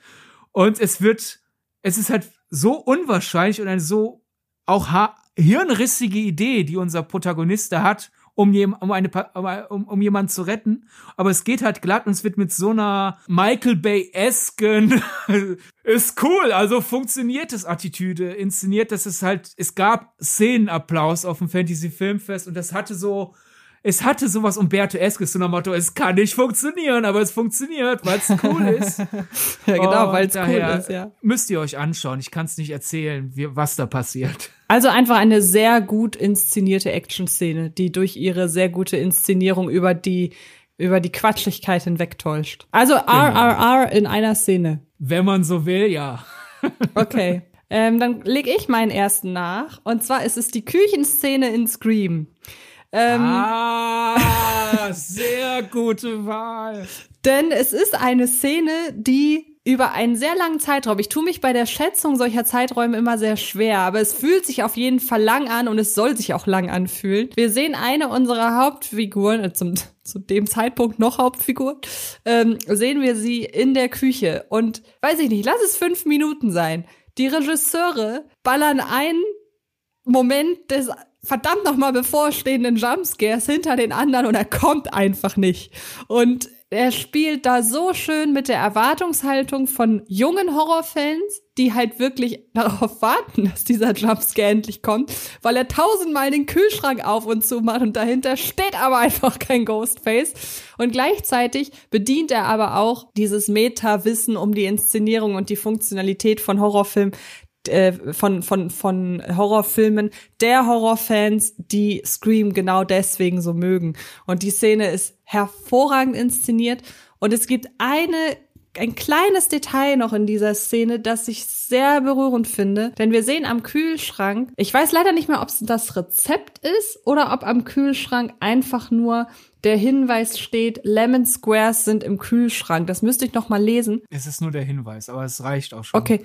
Und ähm, wer sich erinnert, in Teil 4, die äh, Mutter der Figur und ähm, die in dieser Küche sich die ganze Zeit bewegt und gleichzeitig auch die äh, Kollegin von äh, Dewey, die hat in Teil 4 sehr offensiv ihre Lemon Squares zur Schau gestellt. Und das war so eine kleine Sache, wo ich dachte, das ist kein Zufall, sondern ihr erinnert euch an die Wichtigkeit der Lemon Squares in Teil 4. Und ähm, das, das fand ich sehr, sehr schön. Also nochmal eine sehr, eine wirklich sehr beruhigende kleine Beobachtung hier. Ja. Mein anderer, mein Hauptumberto, weil wie gesagt, der Raging Fire hat halt durch die Umsetzung irgendwie so, so, ich habe mir kurz diesen Umberto-Minion, den wir uns intern ja immer teilen, ganz kurz vorgestellt, aber der nächste lebt Umberto-Humor.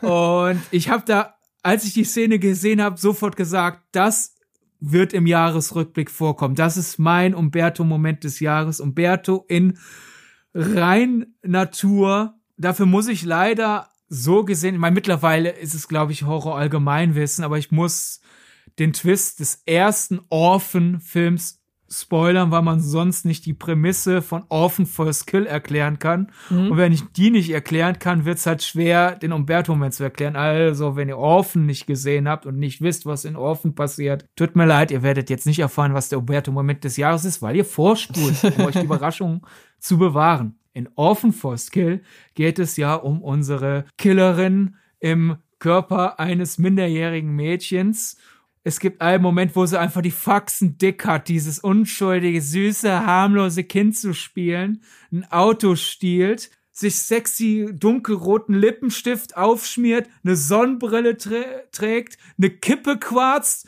und laut, laut Musik hörend rasend Auto fährt, um den Frust abzu, zu, äh, abzulassen. Und dann läuft währenddessen im Radio der Song Maniac der benannt wurde nach dem gleichnamigen Serienkillerfilm, auch wenn er bekannt ist aus Flashdance, letzten Endes der Song. Und es ist so perfekt einfach. Es ist einfach von vorne bis hinten Umberto und ich habe den Moment gefeiert. Cool. Ich, äh, ja, ich erkenne auch total warum.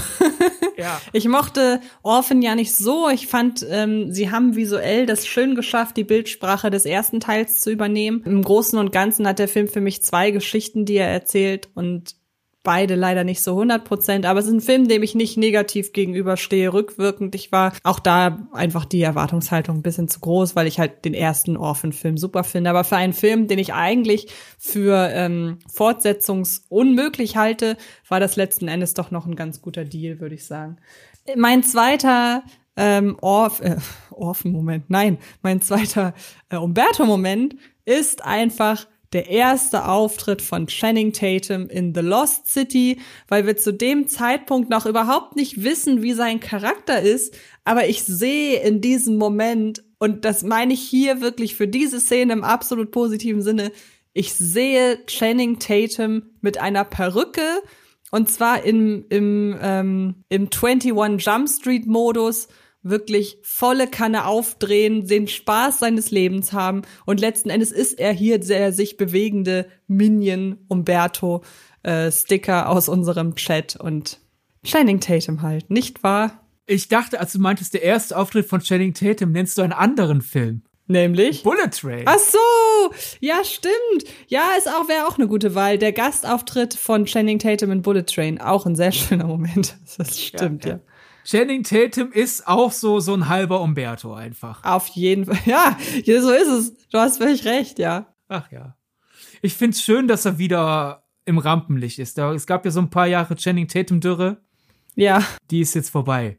Nächstes Jahr Magic Mike's Last Dance. Ich wollte gerade sagen, äh, wir haben das, glaube ich, beide geteilt, dass äh, Magic Mike Last Dance mit 20 oder 25, mit einer 20 oder 25-minütigen Tanzszene enden wird. Hättest du mir vor zehn, zwölf Jahren gesagt, dass ich so strahlend über Channing Tatum rede, hätte ich auch für verrückt erklärt. Weil er war ja, ein, das müssen wir auch mal machen, eine Folge über SchauspielerInnen, wo wir unsere Meinung über diese Person um 180 Grad gedreht haben. Stimmt. Weil ich fand Channing Tatum zu Beginn seiner Karriere schlecht. Ja. Also ich fand ihn überhaupt nicht überzeugend und mittlerweile absoluter Fan. Mhm. Okay. Dann kommen wir jetzt zur Königsklassen-Kategorie. Oh, wobei, Moment. Oder soll ich, nein, oder soll ich noch schnell meinen letzten, meinen besten Abspann hinterher holen, weil die Filmmedaillen natürlich. Dann machen wir jetzt beide den Abspann. Ich habe mich mittlerweile auch für ihn entschieden und die Medaillen, die wir verteilen, sind sozusagen die Postcredit-Szenen. Okay, genau.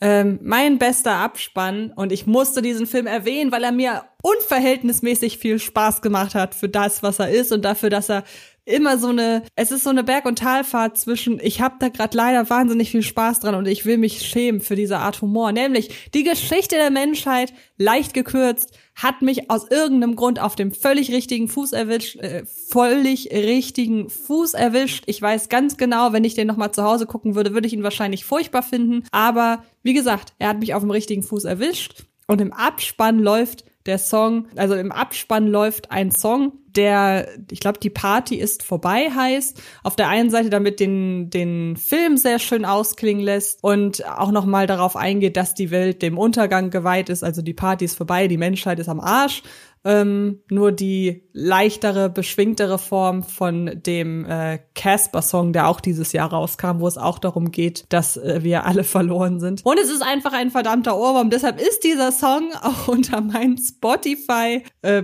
in meinen Spotify-Musikcharts und ich höre nur sehr, sehr selten Musik. Ich höre hauptsächlich Podcasts über Spotify. Äh, aber er ist tatsächlich ganz oben gefolgt, gefolgt von ähm, der, ähm, ich weiß gerade nicht, welche Version es ist. Ich glaube, ich, eine japanische Version von Staying Alive aus äh, Bullet Train. Also zwei Filmsongs, die ich über iTunes nicht bekommen habe, habe ich äh, in Dauerschleife gehört dann bei Spotify. Die Party ist vorbei. Passt auch wirklich zum, zum Abspann jetzt. mein liebster Abspann, und da hätte ich schneller drauf kommen müssen, Chip und Chap, die Ritter des Rechts. Weil der Abspann quasi so die Disney-Variante eines äh, 22 Jump Street Abspanns ist. Mhm. Auch eine sehr schöne Wahl. Muss man aber gesehen haben, sollte man an dieser Stelle nicht spoilern, weil sonst hat man sich einige Gags vorweggenommen. Genau, genau. Dann wollen wir jeder nach und nach uns hocharbeiten. Also wir sagen erst Platz drei, jeder dann Platz zwei und dann Platz eins oder will einer anfangen? Nee, wir können das sehr gerne so machen. Gut, dann dein Platz drei. Zum jetzigen Zeitpunkt, nur noch mal vorgemerkt, haben wir ja am Anfang schon erklärt. Zum jetzigen Zeitpunkt. Ich werde ja, bis ich meine Jahresbestenliste irgendwann im Oktober nächsten Jahres veröffentliche, ja. bestimmt noch ein paar Sachen nachholen, aber ich habe gut, ich bin guter Dinge, dass die Top 3 äh, safe sind, aber wir werden sehen. Schön. Platz 3, das Licht, aus dem die Träume sind. Für mich der beste indische Film des Jahres. Eine wunderbare Hommage an die Macht des Kinos, die aber auch nicht äh, zu schön redet, sondern halt auch äh, kleine Makel dieser mhm. Kunstform einfach anerkennt, äh, anbringt. Und es ist auch ein schöner Familienfilm, weil es geht eben nicht nur ums Kino, sondern auch so ein bisschen um die Dynamik in der Familie. Und äh, ich fand den einfach richtig schön erzählt und gespielt. Und äh, ja, schade, dass äh, der Film, obwohl er Indiens Oscar-Beitrag ist, halt nicht irgendwie jetzt, dass die Leute Neugier auf den Film bekommen haben, dass jetzt sehr wenige Leute sagen, okay, jetzt gucke ich ihn mir mal an, was Indien da so zum Oscar schickt, sondern dass die Debatte halt nur ist, die Inder sind ja doof, die hätten RR schicken sollen. Ich mein, mhm.